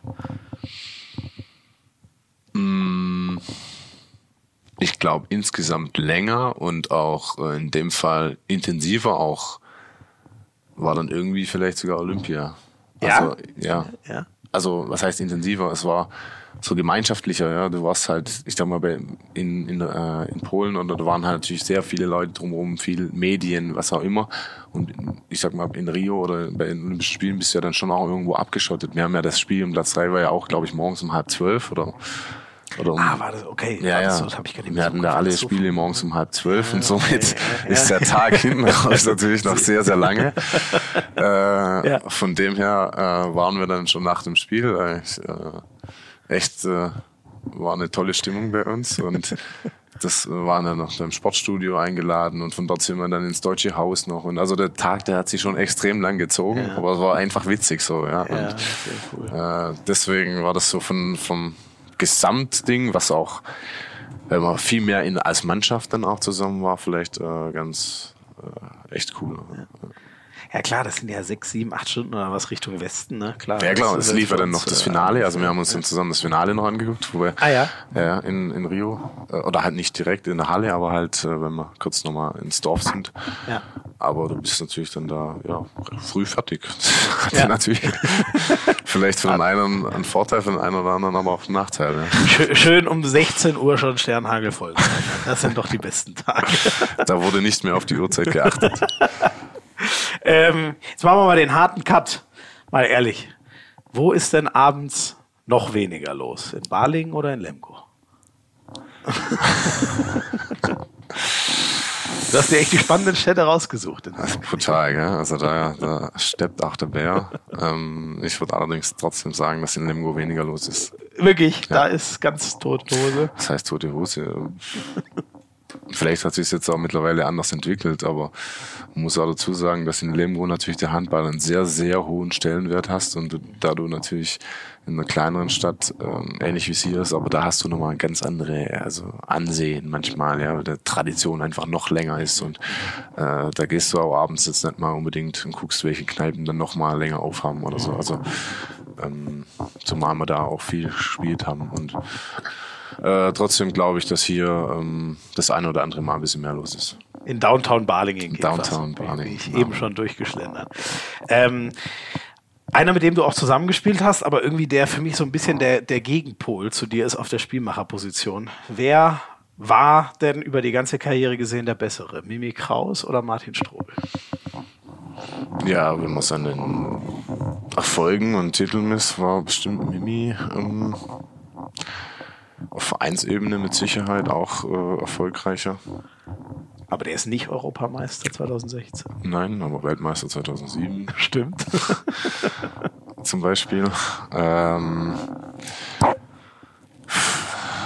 hat halt, also ich sag, Mimi hat halt eine ganz andere, wir sind ja ganz unterschiedlich äh, gewesen, haben aber auch viel voneinander ähm, gehabt. Also er war einfach sehr athletisch, sehr individuell, brutal stark, was er immer noch irgendwo seine Dynamik hat. Das war er früher schon, kann er immer noch in, äh, zeichnet ihn immer noch aus und ähm, habe auch schon viel mit ihm mit ihm erlebt und zusammen gemacht und auch äh, ja auch viel von ihm mitgenommen, gelernt auch. Ja. Also er hatte da wir haben auch viel zusammen auf dem Platz gestanden mhm. in einer gewissen Zeit, also halb links und Mitte so, dass wir ein bisschen schnelleres Spiel aufziehen konnten, was auch echt teilweise sehr gut funktioniert hat.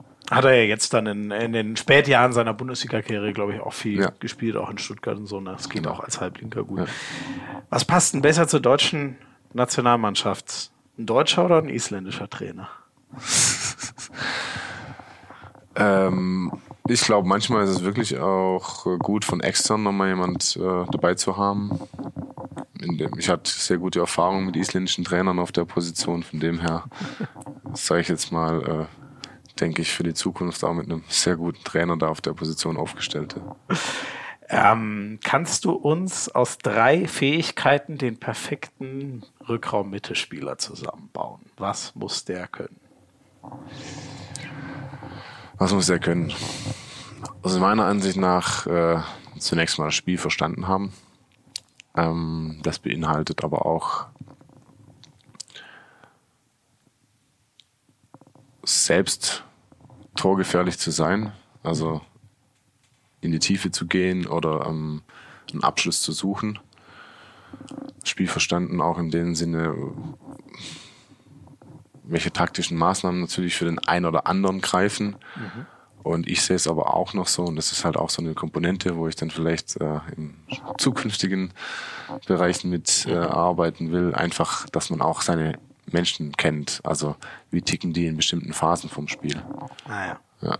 Und da braucht man schon auch eine gewisse Menschenkenntnis, äh, um das dann um die Potenziale aller voll auszuschöpfen. Ja. So sehe ich es mal. Ja. Oh, das ist, glaube ich, echt ja sehr spannendes Thema und äh, auf allerhöchstem Level. Einen allerletzten habe ich noch.